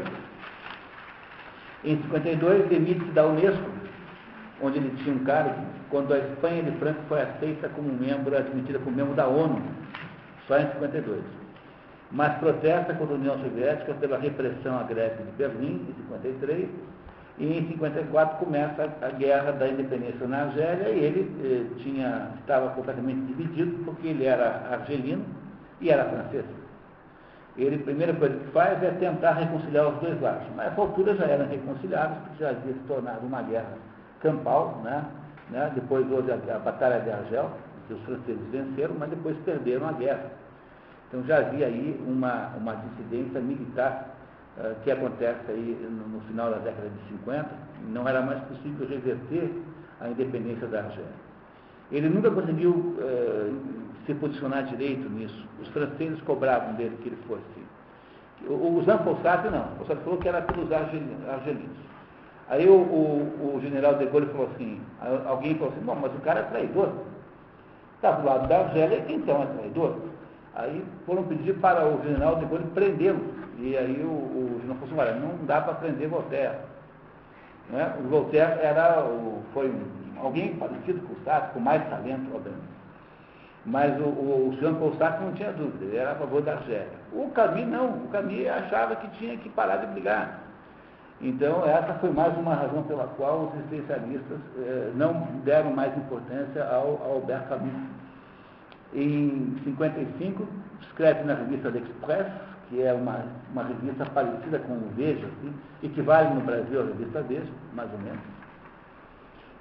Em 56, protesta contra a invasão soviética na Hungria, publica A Queda, La Chute, que é o terceiro romance, só tem três é, três obras de ficção uh, romanescas, digamos assim. Você tem o, o Estrangeiro, que foi o primeiro, A Peste foi o segundo, e o, o, A Queda, que é mais uma novela do que um romance. Não sei se vocês têm interesse nessas diferenças, mas há uma diferença. Não há primeiro consenso nenhum, mas de modo geral entende-se por conto uma narrativa curta que tem uma surpresa no final. Então, uma narrativa curta com um final surpreendente. É isso que faz de uma obra um conto. O Brasil é especialista em contistas. Temos contistas ótimos aqui. Fazemos muito bem isso. Muito bem. O segundo tipo de, de, de literatura romanesca é a novela. A novela é, é não é a, a, nossa série novela, devia chamar série romance é que aqui no Brasil o nome telenovela foi dado a partir da expressão espanhola, telenovela, que é, por sua vez, em português, equivalente a um teleromance. Porque a novela não é como a novela de televisão. A novela literária é uma história que se passa em torno de um assunto único, ou seja, ela é maior do que o conto, mas ela não tem um desdobramento em situações paralelas, ou seja, ela segue mais ou menos o desencadeamento de uma única situação e acaba, num determinado momento, né, resolvendo essa situação. Isso é novela, é isso que é a queda. E a terceira forma, que, no, que é quase mais comum, chama-se romance, que é uma história longa de complexidade alta, ou seja, com muitas situações paralelas e simultâneas. Essa é a diferença técnica dessas três coisas. E tem a crônica, que é uma, uma forma é, jornalística. A crônica não é uma forma literária pura, é apenas uma maneira de alguém no jornal é, romancear uma determinada situação, que pode ser real como não, tanto faz. Mas a crônica só existe no âmbito jornalístico. E a, e a crônica é de todos os gêneros literários o mais comum no Brasil, porque é, é o, é o Coni, é o Rubem Braga, essa gente toda, é, todos eles escreveram crônicas. Né? Todos esses, mesmo que depois foram romancistas, foram cronistas. A crônica é é, é, de todos os nossos, de todos os, os, gêneros literários, embora a crônica seja um gênero absolutamente jornalístico. São, são é, comuns no Brasil. Não, a queda, na verdade, é muito mais uma novela do que um romance. É, não chega a ser um romance. Em, em 57 recebeu o prêmio Nobel em, em, em homenagem à queda, aparentemente em 60 morre num acidente de automóvel. Um Facete Vegas, dirigido pelo Michel Gaimard, também morre. Né? Ambos morrem.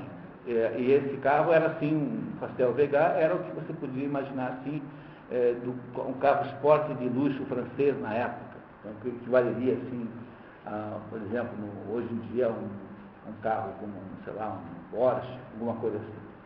Então morreu num acidente estúpido, havia a mulher e um filho do Gaimar, do Michel junto, que sobreviveram. Morreu muito cedo, portanto, foi, depois da sua morte foi publicado La Mort Heureuse, é, depois uma outra versão do, do estrangeiro, em 79 morreu a mulher, Francine Camus, em 95 foi publicado póstumamente a novela Le Premier Homme, é, que, que ele não, né, não, não publicou si. Essa história do Albert Camus. O Albert Camus, não esqueçam, é um interiorano. O Albert Camus é um tenuar, é mais ou menos como se fosse um cara que nasceu em Rondônia. Entendeu? Você é um, não, pior que isso, você é um produtor, um sujeito que mora na Bolívia, numa colônia brasileira na Bolívia, portanto, do ponto de vista de Jean Paul Sartre, Jean Paul Sartre é um paulista, é paulista. O Albert Camus do, do ponto de vista da inteligência francesa, o Camus é o sujeito lá do fim do mundo, um interiorano, uma pessoa estranha, né, com, com provavelmente um certo sotaque diferente, mesmo sendo francês francês, porque né, eles não perderam a franco, a franco, as características francônicas né, lá na, na Argélia, mas era uma pessoa muito estranha para contexto, do contexto parisiense da época. Portanto, não foi foi muito, foi um, houve aqui na, na história do Albert Camus alguma coisa muito é, é, culminante, assim, porque ele transformou-se num ícone da inteligência francesa muito rapidamente, tendo as poucas credenciais que ele tem, ele não veio das grandes escolas, ah, os franceses são muito formais, você quer, ter, quer ser engenheiro na França, se você não for da escola politécnica, as suas chances de emprego são muito pequenas. Você quer ser um, um, alguém das ciências humanas, tem que ir para a Sorbonne. Não tem, não tem, compreendeu? O, o, o, sistema francês é extremamente corporativo. Ah, as pessoas se definem pela sua origem acadêmica. Alguém que é politecnicien, por exemplo, tem um trânsito é, profissional muito diferente de alguém que fez uma escola de engenharia não sei onde. Compreendeu? É muito mais forte do que no Brasil a origem do diploma. Embora aqui também tenha isso, lá é muito mais poderoso. São verdadeiras, são verdadeiras corporações de pessoas de mesma origem acadêmica. Então, para que o Camus tenha sido aceito com essa facilidade que foi, havia dentro dele alguma coisa muito convincente, assim, muito forte e muito importante. Muito bem, isso então nos remete, se é que vocês não têm dúvidas, tem algum problema, alguma dúvida? Né? A história do, do Roberto Pois é, é, tem, uma, tem, uma, tem uma biografia maravilhosa do. Olha. coisa que, eu, por exemplo, não tenho conceitos, tá? Então você e. A convicção toda. Mas pode perguntar, eu falo e explico melhor. Tá? Tá? Porque se, só o problema é a gente transformar o nosso curso num, num curso biográfico, assim. E é isso que a gente não pode deixar, porque, olha, podia, por favor, passar na frente, tá? a gente tem que tomar um pouco de cuidado de não se deixar seduzir por essas questões secundárias, Porque interessa olhar um pouquinho para a história da personagem, mas nós temos que ir para a obra, que é a. Tá? Agora, se algum ponto que seja realmente seja mal compreendido, eu explico novo, sem menor problema. A, a regra não é, não é preciso concordar com nada. Segunda regra, não pode não entender nada. Entendeu? Não pode. Até para poder discordar tem que entender. O triste que a gente tem. O triste que a gente tem. Não, nenhuma. O, o Jota tem muita.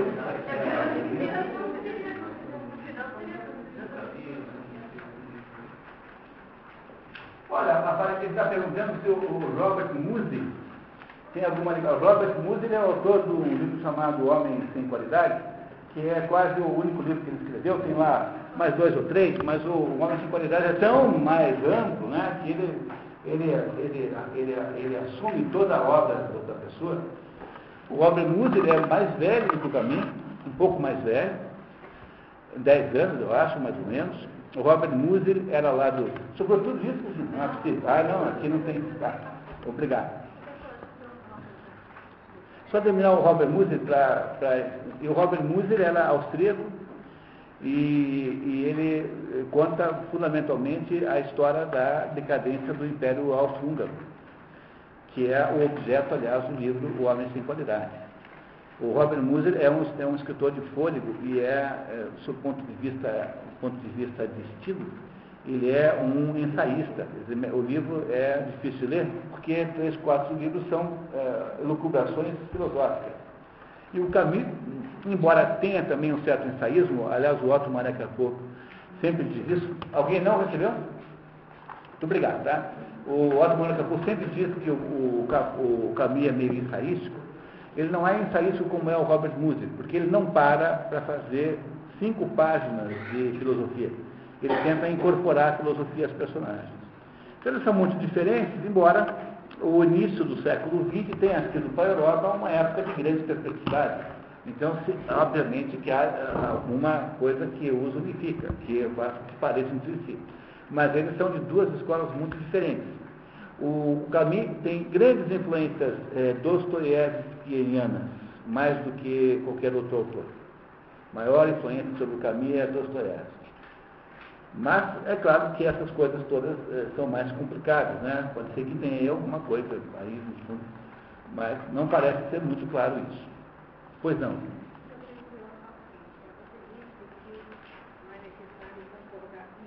Claro.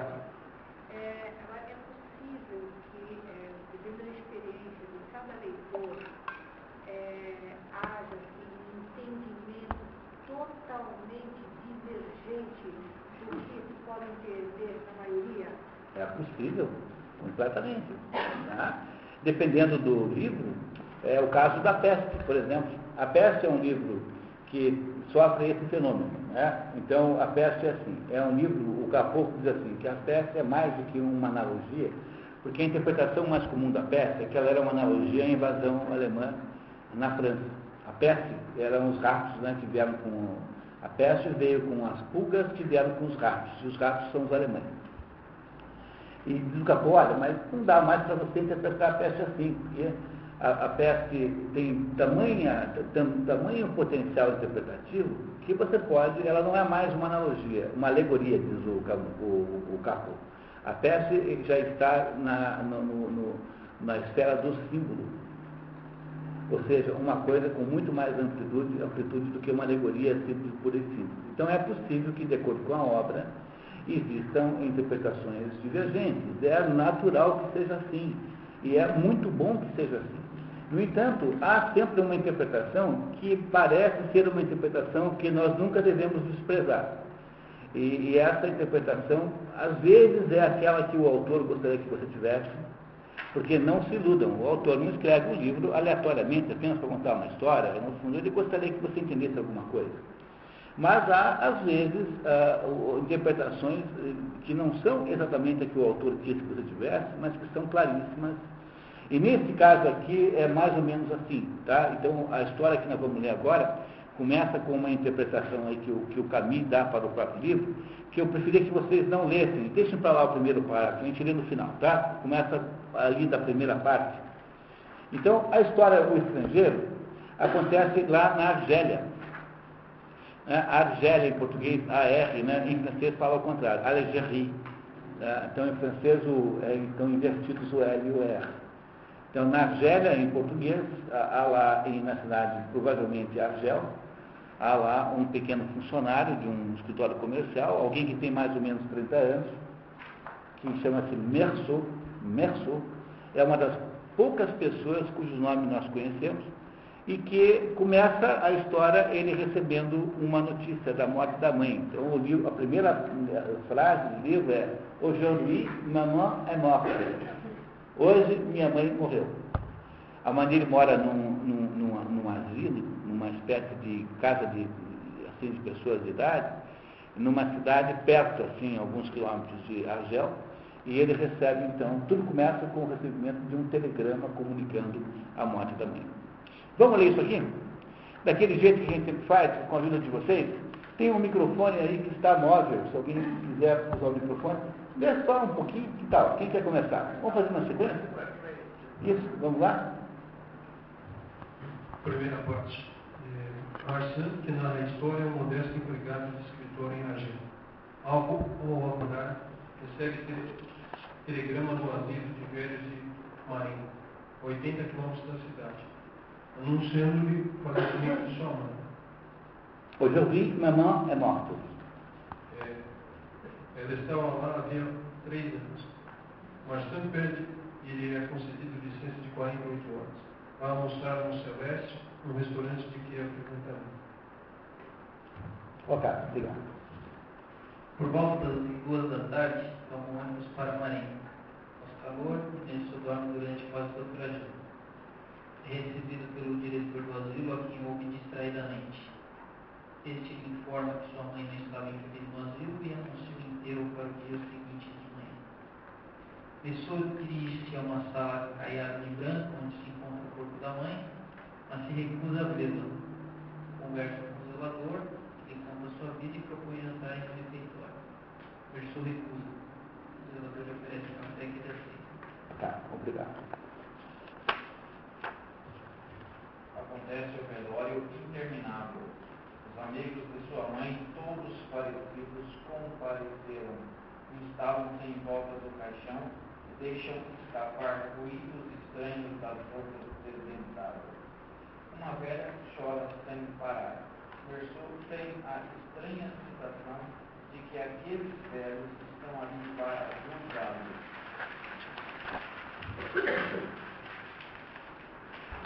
O dia nasce, mesmo a família bebendo do outro dia. Após pequena toalete e café com leite preparado pelo operador, dirige-se para a sala de onde compra no, onde cumpre O Cortejo dirige-se à igreja da Vila, a 45 minutos de caminhada. O pé segue por vejo com grandes dificuldades e em certo momento desaparece. Trata-se de Tomás Pérez. Pérez, Pérez. Amigo da mãe que vê toda a vida. Os outros costumavam debochar dele, chamando-o de noivo. O calor é insuportável. O enterro desfila com o sonho do espírito de Jesus. A igreja, o cemitério, a terceira aparição de Pereira, a espera e depois alegria, quando o ônibus finalmente devolve a Argel. Quer dizer, depois de derrotar a mãe sem lágrimas e não quis segurar a tristeza de que ele de fato não existiu. Bom, então nós sabemos o que nesse pequeno pedaço. Que a história acontece em Argel, a principal personagem é o Merceau, cuja mãe morava num asilo numa pequena cidade, que em francês se deve pronunciar Marengo, né? a língua francesa é o que cita, né? como prosódia preferencial, Marengo, e ele então recebe lá a notícia do, do, do enterro, da morte, né?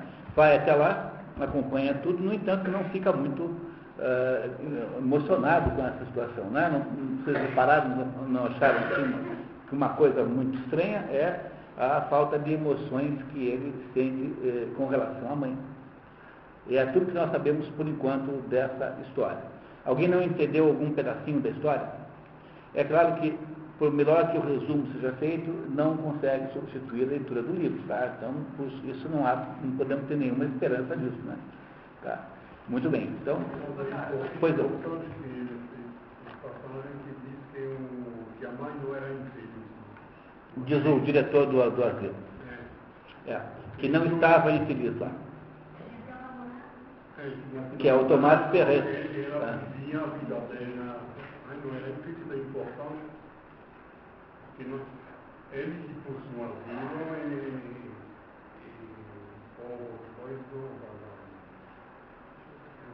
é nós, ele asilo e, e. É, ele podia ter se acusado de ter eh, sido insensível com relação à mãe. Né? Ou qualquer pessoa teria uma situação de eh, assim, dúvida moral sobre se faria isso. Né? É uma coisa assim que pode parecer mais fácil para algumas pessoas, para outras é mais difícil fazer uma coisa dessa. Em todo caso, ele, o próprio Merceau, eh, não tem grandes eh, preocupações com esse assunto. Está né? Tá um pouco assim, desligado emocionalmente do assunto. A não ver O corpo da mãe. Não. Quer dizer, ele saiu né? Ficou longe, sentado, com- o zelador, eh, não quis ver o corpo da mãe e ficou felicíssimo quando voltou para Argel, no dia seguinte. Sexta-feira. É, isso. Então volta para Argel na sexta-feira.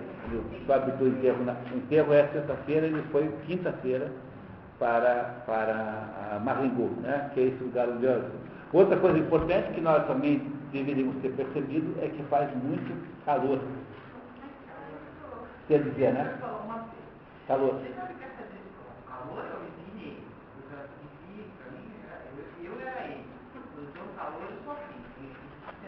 Então, pelo menos somos nós dois que estamos felizes com essa temperatura aqui nesse minuto. Então, tá. Eu fiquei desesperada. Porque eu gosto de ir, eu ir embora, rápido.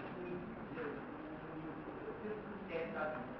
Agora, esse- essa situação dele do enterro, quando ele fala todo esse calor, fala, fala, é, coincidiu que quando os últimos enterros que eu tive aqui na minha vida, foram todos os dias de sol, do mesmo estilo que ele escreveu.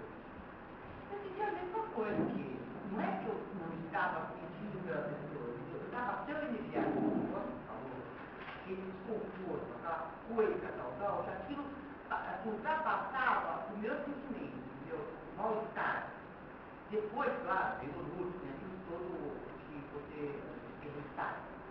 Mas, assim, eh, não estou pegando pela notícia, tá? Estou pegando por fato, ele falando do calor, daquele caminhamento que você fica. E quando eu vejo esse cemitério, quando eu vejo que ali em cima, tudo é em cima, né? Tudo é longe, tudo é Tudo subida. tudo subida. Mas, meu Deus, por que que não inventa o cemitério de um jeito mais baixo, entendeu? Quer dizer que há, um certo, assim, há uma certa justificativa e ele está um pouco transtornado com essa situação. É isso que você quer dizer? Não, o sol. O Sol. O. O Sol é uma personagem importantíssima nessa O história. Eu entendi, eu, eu o entendi perfeitamente. Muito bem, tem uma O pergunta calor é a luminosidade excessiva, é a cor. Não, mas aqui tem um pedaço que fala, olha, ele admira a beleza do novo dia. Quer dizer, ele não. O amanhecer ele, não estava completamente iludido com a tristeza, porque ele ligou e conseguiu olhar para o a contaminação não estava. Mas pode representar que ele tem mais sensibilidade para as coisas de fora do que para as coisas de dentro. Mas a gente não conhece bem ainda, porque nós mal começamos a explorar a personagem. A personagem é mais complexa. Aliás, uma das marcas dos bons romancistas é que eles são complexos. Porque personagem muito simples, assim, o sujeito que é bem mal, mal, mal, e o é bem bom, bem, bem bom, bom, bom, essa coisa assim, são, são marcas de, de, de literatura panfletária. Entendeu? Eu quero, eu, por exemplo, só o Graciliano Ramos escapa disso no Brasil, porque ele é, está muito frio, está muito frio. Não, não. Não. É, somos mais nós dois, não, nós três. Vamos acabar achando aí um- uma temperatura possível. Só explicar para vocês isso, o Graciliano Ramos, que é um dos romancistas melhores do Brasil, é, poderia ter se tornado um sujeito panfletário, mas ele tinha uma capacidade tal de, de, de descrever psicologicamente as personagens que ele acabava dando uma complexidade. Não pega o Paulo Honório. Paulo Honório é um sujeito complexíssimo. Mas no romance São Bernardo, só o Paulo Honório que é complexo, os outros são todos panfletários. A começar pela mulher dele. Então, o Graciliano Ramos escapa de vez em quando, porque ele ainda tem ah, a chance de explicar bem uma certa personagem. Mas O, o romancista canhestro, sem grandes talentos, é aquele sujeito que cria personagens muito fechadas, estereotipadas. É o sujeito que é mal, porque é mal, sabe? O sujeito que é capitalista, malvado, incestuoso, entendeu? Ele, todos os defeitos do mundo ele tem. E do outro lado tem um sujeito que é socialista, bonito, pobrezinho, mais calma, pura. É, essas simplificações da vida nunca são assim. Porque, é, como eu sempre digo, né, mesmo um relógio quebrado está duas vezes por dia certo. Tá? Então, sempre tem alguma coisa de bom, mesmo numa pessoa má, é, e alguma pessoa, alguma coisa de má numa pessoa boa.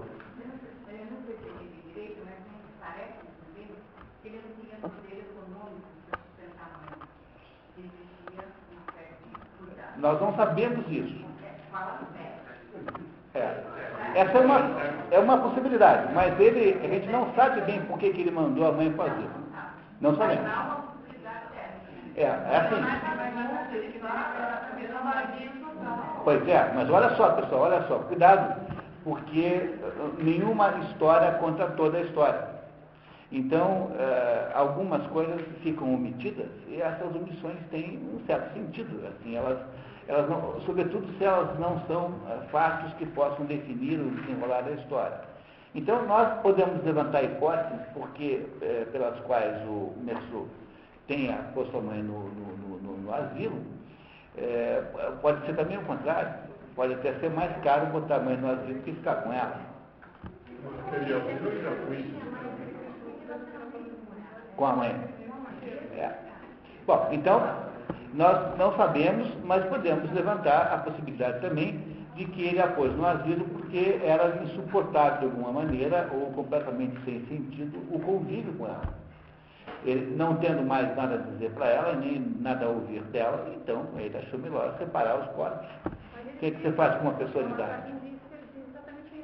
Muito bem, tá? Mas, veja, Sempre haverá elementos complexos em torno disso. A gente nunca saberá 100% a razão, mesmo porque a, a personagem Merceau é uma personagem inventada, como são todas as personagens, sem exceção. São 100% inventadas. É claro que o Merceau. Aí começam as interpretações modernas. Né? Então, há gente que jura que o Merceau é o caminho.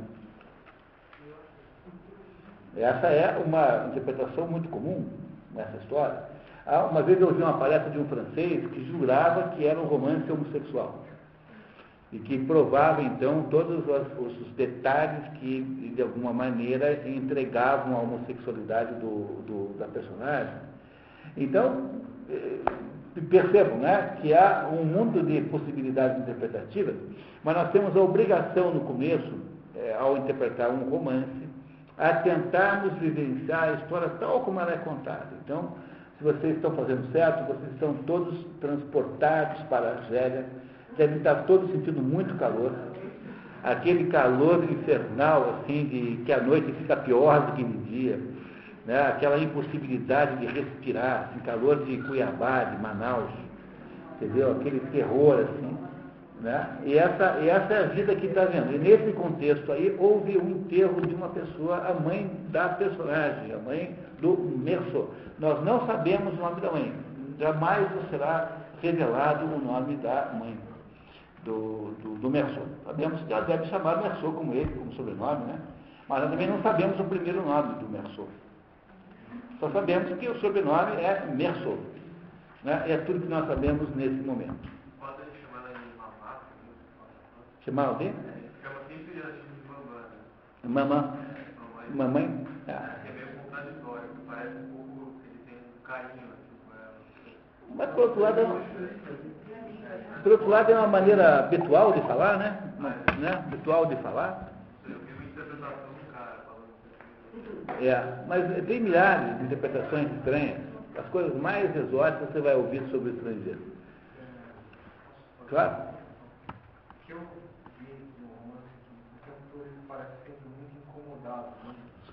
Desconfortável. E esse alegre que se coloca aqui quando ele está voltando para a parece simplesmente um alívio, ele está saindo daquela situação desconfortável momentânea. Não alegre, como aqui colocado. É, pode ser que o alegre seja exageradamente positivo. Mas ele, ele, ele está mais feliz voltando para Argel do que estava lá em Maringá. Essa é a ideia que se quer transmitir aí. E essa ideia eu acho que confere com o que está ali. É, então, se ele está realmente alegre ou, ou apenas aliviado, nós não sabemos é, exatamente pelo que está aqui no texto, mas há um contraste positivo ao voltar para a Macedônia. Não ficou triste de voltar, ele ficou menos triste de ter voltado para Israel. Vamos fazer mais um pedacinho? Esgoto pelo aliviado. Per un estilo, inclusive, porque como, como é contado na primeira pessoa, o estilo da é, é muito importante. Eu não estou nem com será, os pensamentos do, da personagem. Né? E eu, eu senti que ele realmente estava se desconfortável e eu não alívio para ele. Ter ou voltado para Israel, ou ter ficado sem a mãe, não ter mais aquela pessoa lá que, de qual ele poderia ter alguma culpa. Esse problema é um, é um problema que não existe. Não existe mais. Uma tarefa, por exemplo, uma tarefa concluída na etapa passada, mas me faço comigo. Então, Tem um novo que estava para fazer aqui, agora eu posso voltar. Não, É. não sei se é assim Vocês, estão, vocês vão daqui a pouquinho estabelecer teorias edípicas sobre essa Tenho certeza absoluta. Eu estou vendo qual é o destino desse, dessa tarde de agora, que é uma, é uma, é uma linha de interpretação edípica fortíssima. Né? Né? A, linha eh, psicanalítica, né? Né? que a psicanálise é toda baseada nisso. A ideia de que, no fundo, você, tudo que acontece com você tem um, um sentido oculto, que está ligado fundamentalmente às suas repressões, a aquilo que você, no fundo, deseja, mas não pode fazer. Então, essa ideia, é, não há pobre que tenha escapado desse tipo de interpretação. Mas vai ficando mais claro, vamos acumular essas nossas dúvidas e vamos tentar andar mais um pouquinho. Vamos lá. Por favor, seu João. Ao acordar no sábado, Melchor medita o descontentamento do. Falta um sobre, né? Está errado. Falta um sobre, medita sobre o descontentamento. Seu chefe.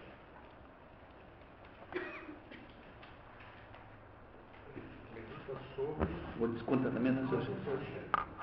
Dois dias de licença para o enterro de sua mãe, mas dois dias do final de semana fazem quatro dias de ausência. Sem ter o que fazer, decide tomar banho de mar no porto. Lá encontra por acaso Maria Cardona, antiga datilógrafa do escritório por quem sentia desejo na época. Nadam, divertem-se na água. Seus corpos se roçam. Dois dormem juntos na boia, mesmo deitando a cabeça ventre de Maria. Quando eles se vestem, Maria descobre, ao ver sua gravata preta, que Mensor está de luto. Fica muito surpreendido ao saber que ele havia perdido a mãe na véspera. À noite, ao, à noite vão ao cinema ver um filme de Fernandel. Fernandel, só para quem não sabe, é uma espécie de cantinho, assim, Mazzaropi, É, tá? um cômico, assim, grosseiro, Chaves.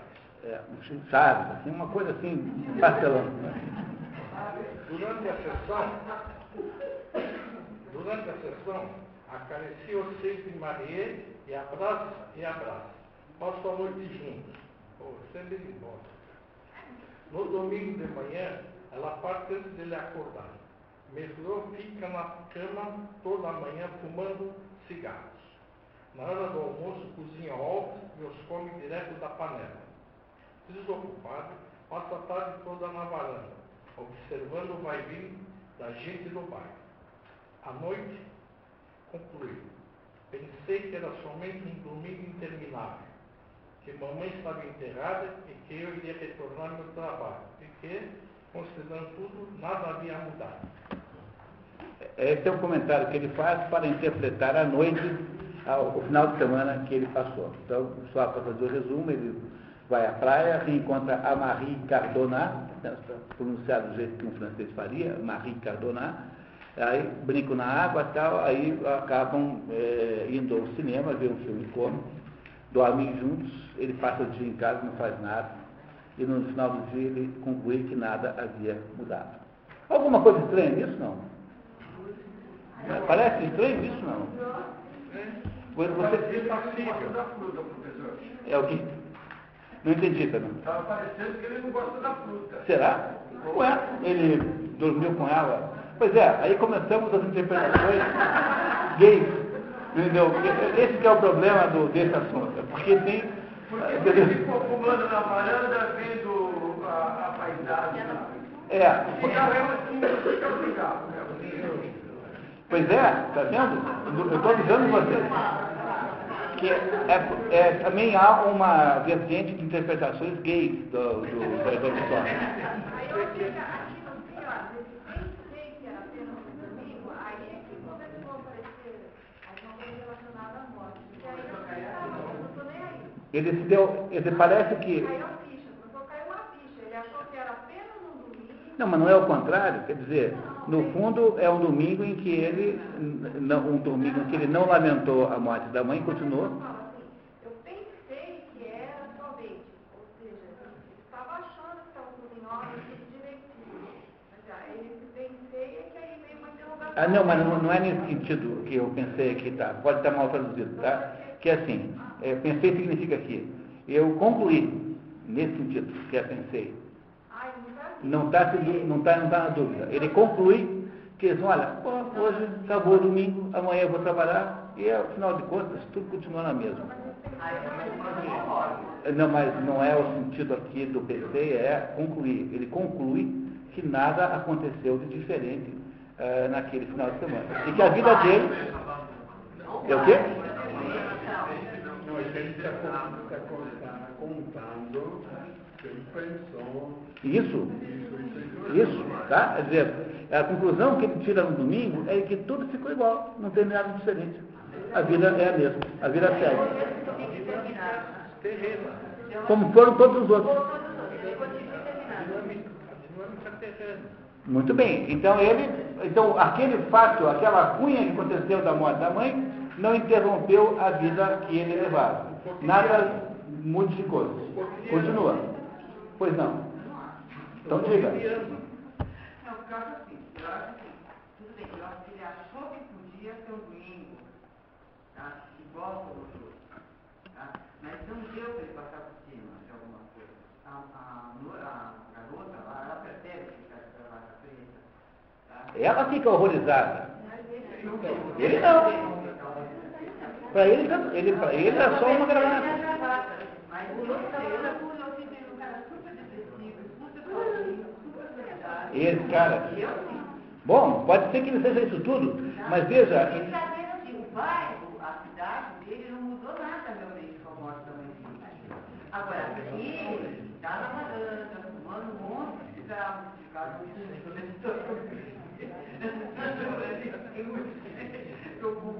Está tá fumando, está tá fumando, está fumando assim, vagando na vida. né? É, bom, Será que ele mudou? Bom, mas a gente tem aí mais um componente da história, que é o fato de que, apesar de a mãe dele ter morrido, que é uma coisa, afinal de contas, dramática, ele vai assistir um filme cômico, com uma, né, passa a noite com uma moça, e na- no domingo ele tem a sensação de que a coisa continuava do mesmo jeito que havia antes. Você não vê nisso tudo uma espécie de continuidade, ou seja, de falta de. Aparente. Bom, pode ser, mas, mas nesse momento a personagem Merceau nos está dizendo que aquele fato da morte da mãe não teve impacto nenhum na vida dele. Tanto é que você não vai ver filmes cômicos quando a sua mãe morre, de modo geral.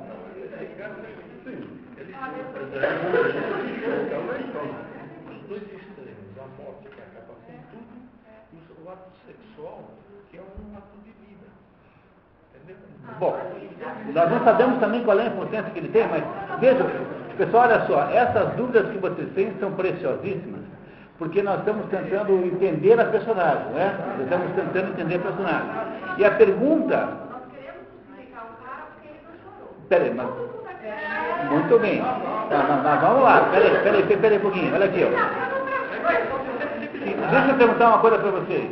Quer dizer, o que, a, a pergunta fundamental que cada um tem que se fazer agora, nesse minuto, é assim. Será que eu já passei por uma situação como essa, eh, de alguma maneira análoga a essa, que não precisa ser a morte da sua mãe, pode ser uma situação de grande gravidade, de grande impacto, que você, de alguma maneira, é, não, não, não, não, não, não deixou interromper a sua vida. Essa é a pergunta fundamental. No cinema inglês, teve alguns filmes em que a cena apresenta de que o filho da falecida tem relações sexuais na antessala com o corpo presente. Entendeu? Isso tem um grande simbolismo de sensibilidade humana. Bom, pode ser, tá? Não, não, não, não um filme só. Em vários outros filmes, principalmente Inglês. ingleses, É. certo? Entendeu? E, e filmes de, que passam em épocas do século passado e filmes mais modernos. Essa, essa é. Então, o corpo da mãe presente na sala, ou na antessala, naquelas casas so- sombrias. Na antessala aparece a bandita Cujuma, lá não sei quem, e o filho da fulana tem relações com a ciclana. Então, mas, mas essa é uma interpretação necrófila. Essa é outra. Não tem, não tem relação com a. Mas, João, é que eu- Não tem relação com a defunta, não tem relação com o defunto. Não, não, não, é que, João, é que a- os é um significado de sensibilidade profunda. Porque, para mim, na minha interpretação, só o melhor juízo, a morte praticamente é o final de tudo, em tese. Tá. E o sexo, entendeu? É o vigor da vida. Os, os adultos acham que chega o vigor, o momento de satisfação na vida, é o ato sexual. Vamos, estou falando isso no sentido normal, né? Nada de, de nada de estranho, né? Então ele vê uma autoafirmação da sensibilidade dele com a mãe dele que morreu, mas a vida continua. É, Ele certo. continua, ele continua tendo sangue, desejos, entendeu? Sangue e desejos. Tanto é que tem algumas culturas no mundo em que a morte de um ente querido é motivo de festa. É. Os ortodoxos, depois do enterro, convidam os mais chegados para ir na casa para beber café, comer doce, falar mal de um ou do outro. Tá certo. Um Ok, então vamos deixar isso como uma hipótese, tá? E vamos tentar ler mais um pouquinho? Tá certo. Estabelecemos isso como uma hipótese. Nós não sabemos ainda, tá? Mas nós vamos andar mais um pouquinho agora, pra- guardando isso como uma hipótese de trabalho. Só lembro que os ingleses são sempre um povo estranho, né? É, O inglês, na sexta-feira à noite, recebeu um telegrama. O inglês era representante de uma firma inglesa em São Paulo. Aí, na sexta à noite, recebeu um telegrama assim, you're fired está demitido. Ele falou assim, ah, segunda-feira vou ficar firme e rica. Na segunda-feira vou ficar firme e rica. Para que estragar o final de semana, né? Faço de conta que não aconteceu nada até lá. Mais um pedacinho, pessoal, antes da gente parar um pouquinho, mais um pedacinho, por favor. Depois de uma manhã comum, almoço com, o Celeste com seu colega Emanuel.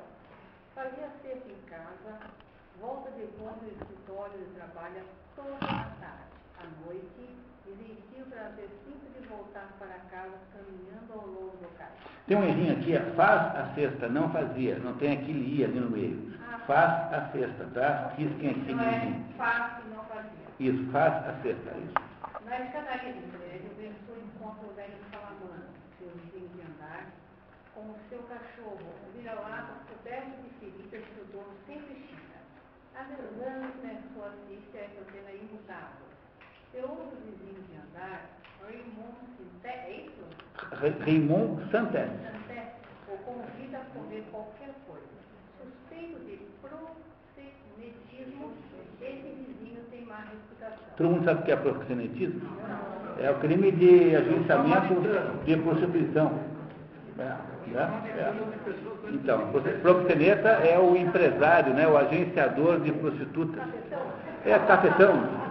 Entendo ele como samaritano de mulher. É uma maneira. Tá, tá, tá certo.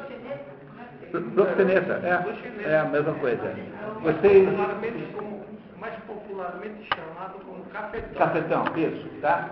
Então, o- apenas para vocês lembrarem, né? Agora nós temos o- a entrada em cena de duas personagens novas. Temos o, o vizinho de andar, que é um velho que tem um cachorro, e essa pessoa, não, nós não sabemos o nome, né, por enquanto, né? Não, Salamano, tá? Temos o Salamano, que é o velho, né, que tem um cachorro. E temos um outro vizinho, que é esse Raymond Santés. Reparem que o, reparem que o sobrenome do Raymond Santés é o mesmo da mãe dele. E da mãe do caminho. Então, eu não sei o que significa isso, portanto, não, me, não olhem assim para mim. Mas que é o mesmo sobrenome, é o mesmo sobrenome, tá? Eu, o Raymond Santés, que é um sujeito de vida uh, aí pelo menos oblíqua, para né, falar o mínimo, né? Não é isso? Suspeito dele. Muito bem, vamos ver o que acontece. Voltando ao capitão, está com a mão enfaixada, machucada-se numa briga. Santé confidencia a Merceau que o homem com quem brigara é irmão de uma mulher que ele sustentava e que ele achava que ela o enganava. Quer escrever uma carta para que eu volte e, então, ligá-la. Pede a Merceau que redija essa carta e eu ajude a realizar sua vingança. Merceau concorda.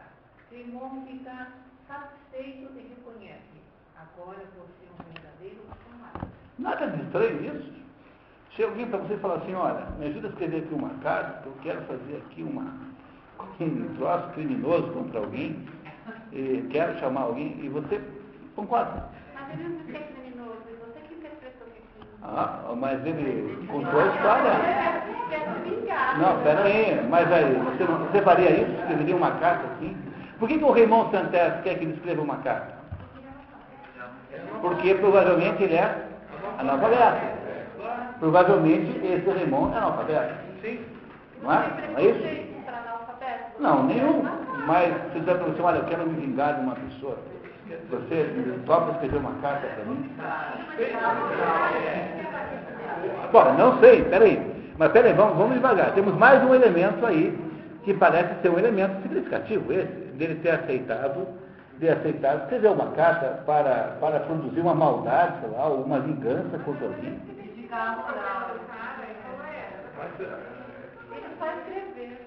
Bom, pode ser que fosse justo a causa, mas mesmo assim parece um pouco estranho. Mas, mas a gente já vai entender por que é estranho, pois não?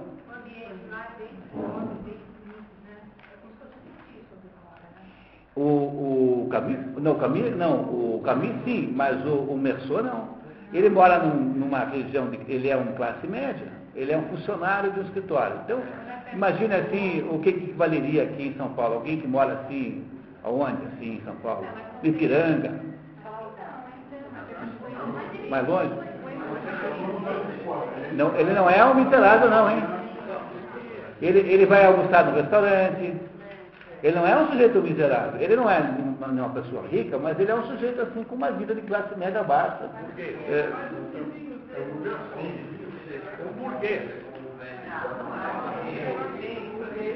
ah, não, é, não chega a ser burguês no sentido econômico da palavra burguês, ele, ele é um funcionário. Ah, Ele é um sujeito que tem um salário lá, mais ou menos, que é um salário que lhe permite alguma coisa, mas ele, ele não tem automóvel, mas ele- automóvel não é todo mundo que tinha nessa época. Automóvel era uma coisa muito, muito rara. apartamento é grande que ele postou num sofá. Conta que depois que a mãe saiu, ele, ele colocou móveis dentro do quarto dele. Mas nós não sabemos exatamente, mas nós não temos o direito de supor que ele seja pobre. Isso não temos o direito de supor. Que assim comigo do outro. Que ele é uma pessoa influenciável, é isso? Bom, pode ser, tá? Mas- com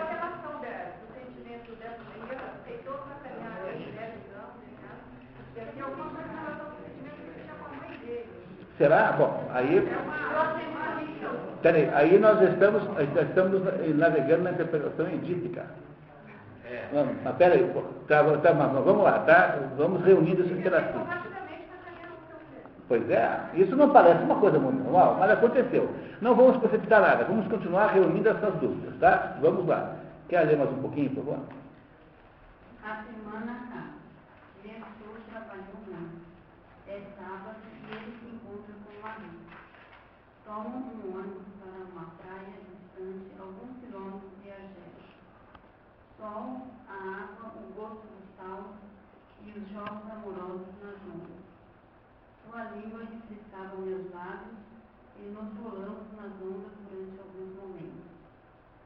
Voltam para a casa de Nestor.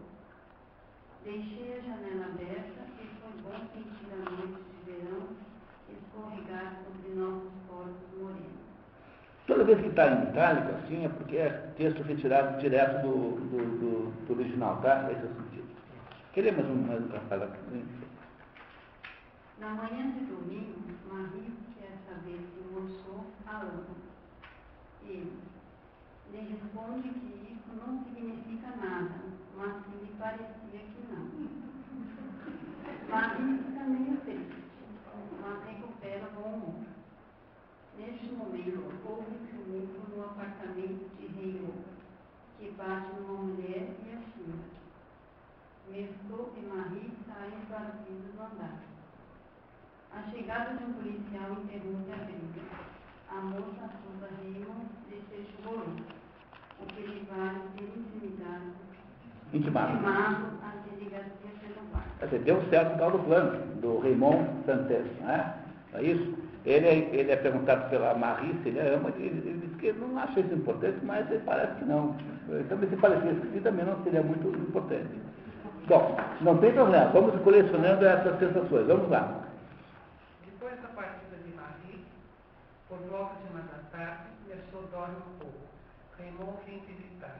Está feliz com sua vingança e lhe pede que testemunhe seu favor na delegacia. Merceau concorda. Saem juntos. Merceau avalia estar vivendo um bom momento. Ao voltar, encontra os salamandros sem o cachorro.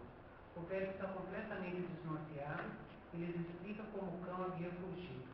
Os dois homens o confortam e lhe dizem que o cão pode ter se perdido, mas que voltaria.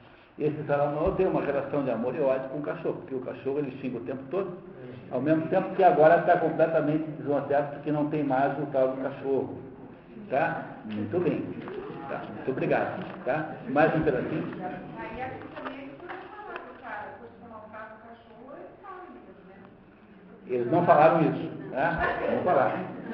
Não, não, não é isso?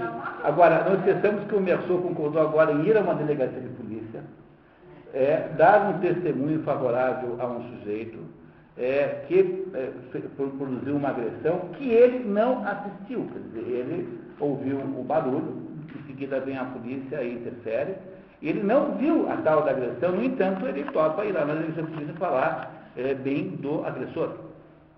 Parece estranho a vocês uma coisa dessa? Que é o novo amigo dele. Que é o novo amigo dele. Tá certo, tem uma razão. Mas ele, ele está precisando de amigo, porque ele está muito, muito solitário hoje. Ele não tem sentido Muito, muito bem, vamos lá. Vamos, vamos guardar essa tese.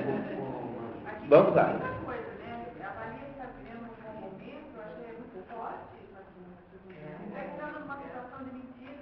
No entanto, ele acha isso bom. O que está acontecendo com ele que parece ser bom? Pode ter arrumado um amigo? Ele arrumou uma namorada, que ele não tinha antes, aparentemente é o que nós sabemos. Acontece coisas na vida dele, a vida dele é um tédio. Sei lá, não dá para sentir isso tá, muito bem. Então, vamos guardar esse, essa- esse pedaço, vamos em frente, tá? À noite, A noite, Salamano vem visitar Mercedes. Depois ele me diz, boa noite. Fechou, fechou a sua porta e eu ouvi indo e vindo. Sua cama está lá. Eu ouvi o estranho barulho que atravessava a divisória, percebi que ele chorava. Não sei porquê, pensei em Manuel. então começou ouvindo o Salvador chorando do outro lado por causa da perda do cachorro. E pensou na mãe dele.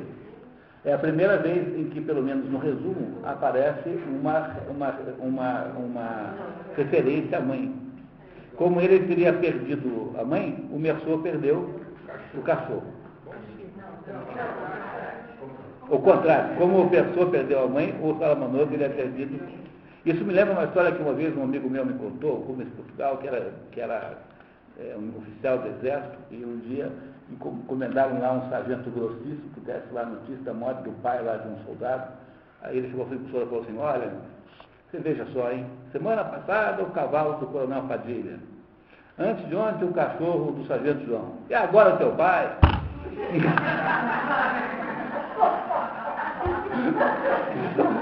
Isso é fato verídico. Isso é estratégia né, de marketing, você dá a notícia da morte para alguém.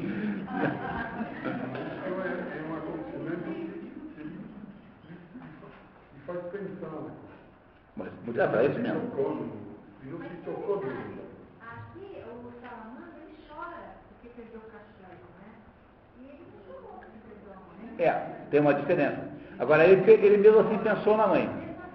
Será que ele não chegou a pensar? Será que ele não sentiu dia? Não, no, mesmo que eu. No, no, no, no, original não acho nesse momento aí, de modo nenhum. É.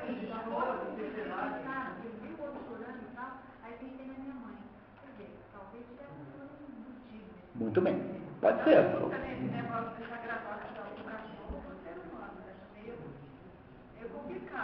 o.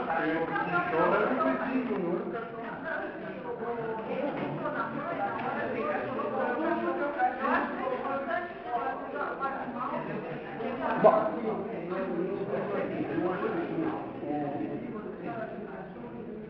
O pega o cachorro e causa disso ele, ele chora. Ele escuta o homem chorar, ele da mãe.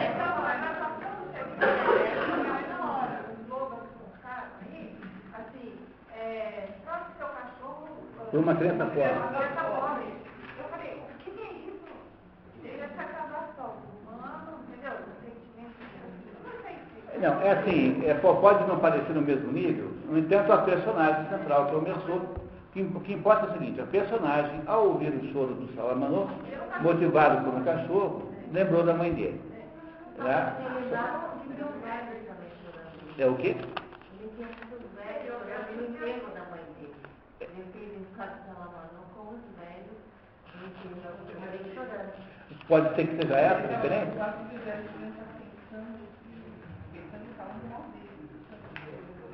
Não sabemos. Sabemos é que o, o- sabemos é que o não sente pela mãe a mesma dor que o Salamanor sentiu pela perda do cachorro.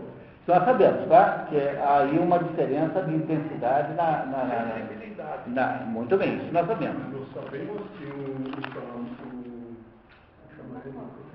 chama ele, O Merceau,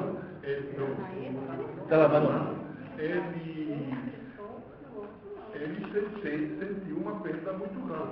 Sabemos disso. Ele, Ele. E ele tratava mal o cachorro. e tratava mal o cachorro. Muito bem. Ele pensou que podia eventualmente sentir até a culpa de tratar mal a mãe, por tê-la colocado no asilo, a 80 km de distância, pode ter sentido a mesma a, a- a referência, é ter achado assim, não, eu também tratei mal a minha mãe, como o Salamão tratava mal o cachorro.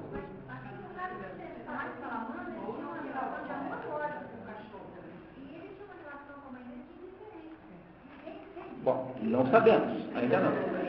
Mas peraí, mas vamos lá, tá pessoal? Pessoal, a gente vai, é, só questão metodológica, vamos acumulando as, as dúvidas para depois a gente debater tudo junto, porque o problema é que a obra vai contando para você, vai revelando aos poucos a situação. Tá? Então a gente depois avalia tudo junto com mais, com mais densidade. Que tal? Tá? Ok, vamos lá então. É, Raymond convida Merceau e Marie para passar o domingo na cabana de praia de um amigo perto de Argel. Raymond também lhe conta que durante todo o dia um grupo de árabes o seguiu, entre eles o irmão de sua antiga amante. É, na linguagem francesa comum, aqueles habitantes são árabes, mas eles não são bem árabes, eles não se chamam, auto chamam de árabes, mas são aqueles nativos, tá? É isso que ele está dizendo, os nativos que moram ali no norte África, berberes, ali, magrebinos, o que for. Pode continuar. O patrão chama Merceau e propõe transferi-lo para Paris, onde pretende instalar uma filial. Merceau demonstra pouco entusiasmo e seu patrão lhe censura e a falta de ambição. À noite, Marie procura Merceau e lhe pergunta se ele quer casar com ela. Lhe explica que isso não tem nenhuma importância, mas que, se ela assim o desejar, eles podem muito bem se casar. Em seguida, separam-se, porque Marie tinha outras coisas a fazer. Parece estranho o comportamento do professor. Você está em Rondônia e se oferece para morar em São Paulo. Você é... é, não, eu, eu, só queria que vocês notassem que algumas coisas o Messor faz, muito embora vocês possam eventualmente justificá-las, é, não parecem ser comportamentos muito comuns, assim, muito uh, encontradiços nas pessoas normais, assim, comuns. Bom, mas isso depois a gente tenta dizer por quê, tá? Apenas é preciso que vocês reparem que aí há alguma estranheza nisso. Então, muito bem, vamos lá, por favor. Janta no celeste, a mesma vez de uma mulher pequena e ocupada que se comporta como autômato e o impressiona deveras. É, ela, aqui o resumo, obviamente, destruiu a beleza desse trecho, né? Ela tem, ela fica o tempo todo com os papéis assim, e come de um modo absolutamente mecânico, como se ela fosse um robô programado para fazer todas as ações de acordo com uma certa sequência. É, então, essa, essa pessoa que fica assim, olhando obsessivamente, assim, me parece muito impressionante. Uma mulher que tem uma, um automatismo de, é, de ações e de gestos. E ele acha isso muito impressionante, fica muito impressionado com ela.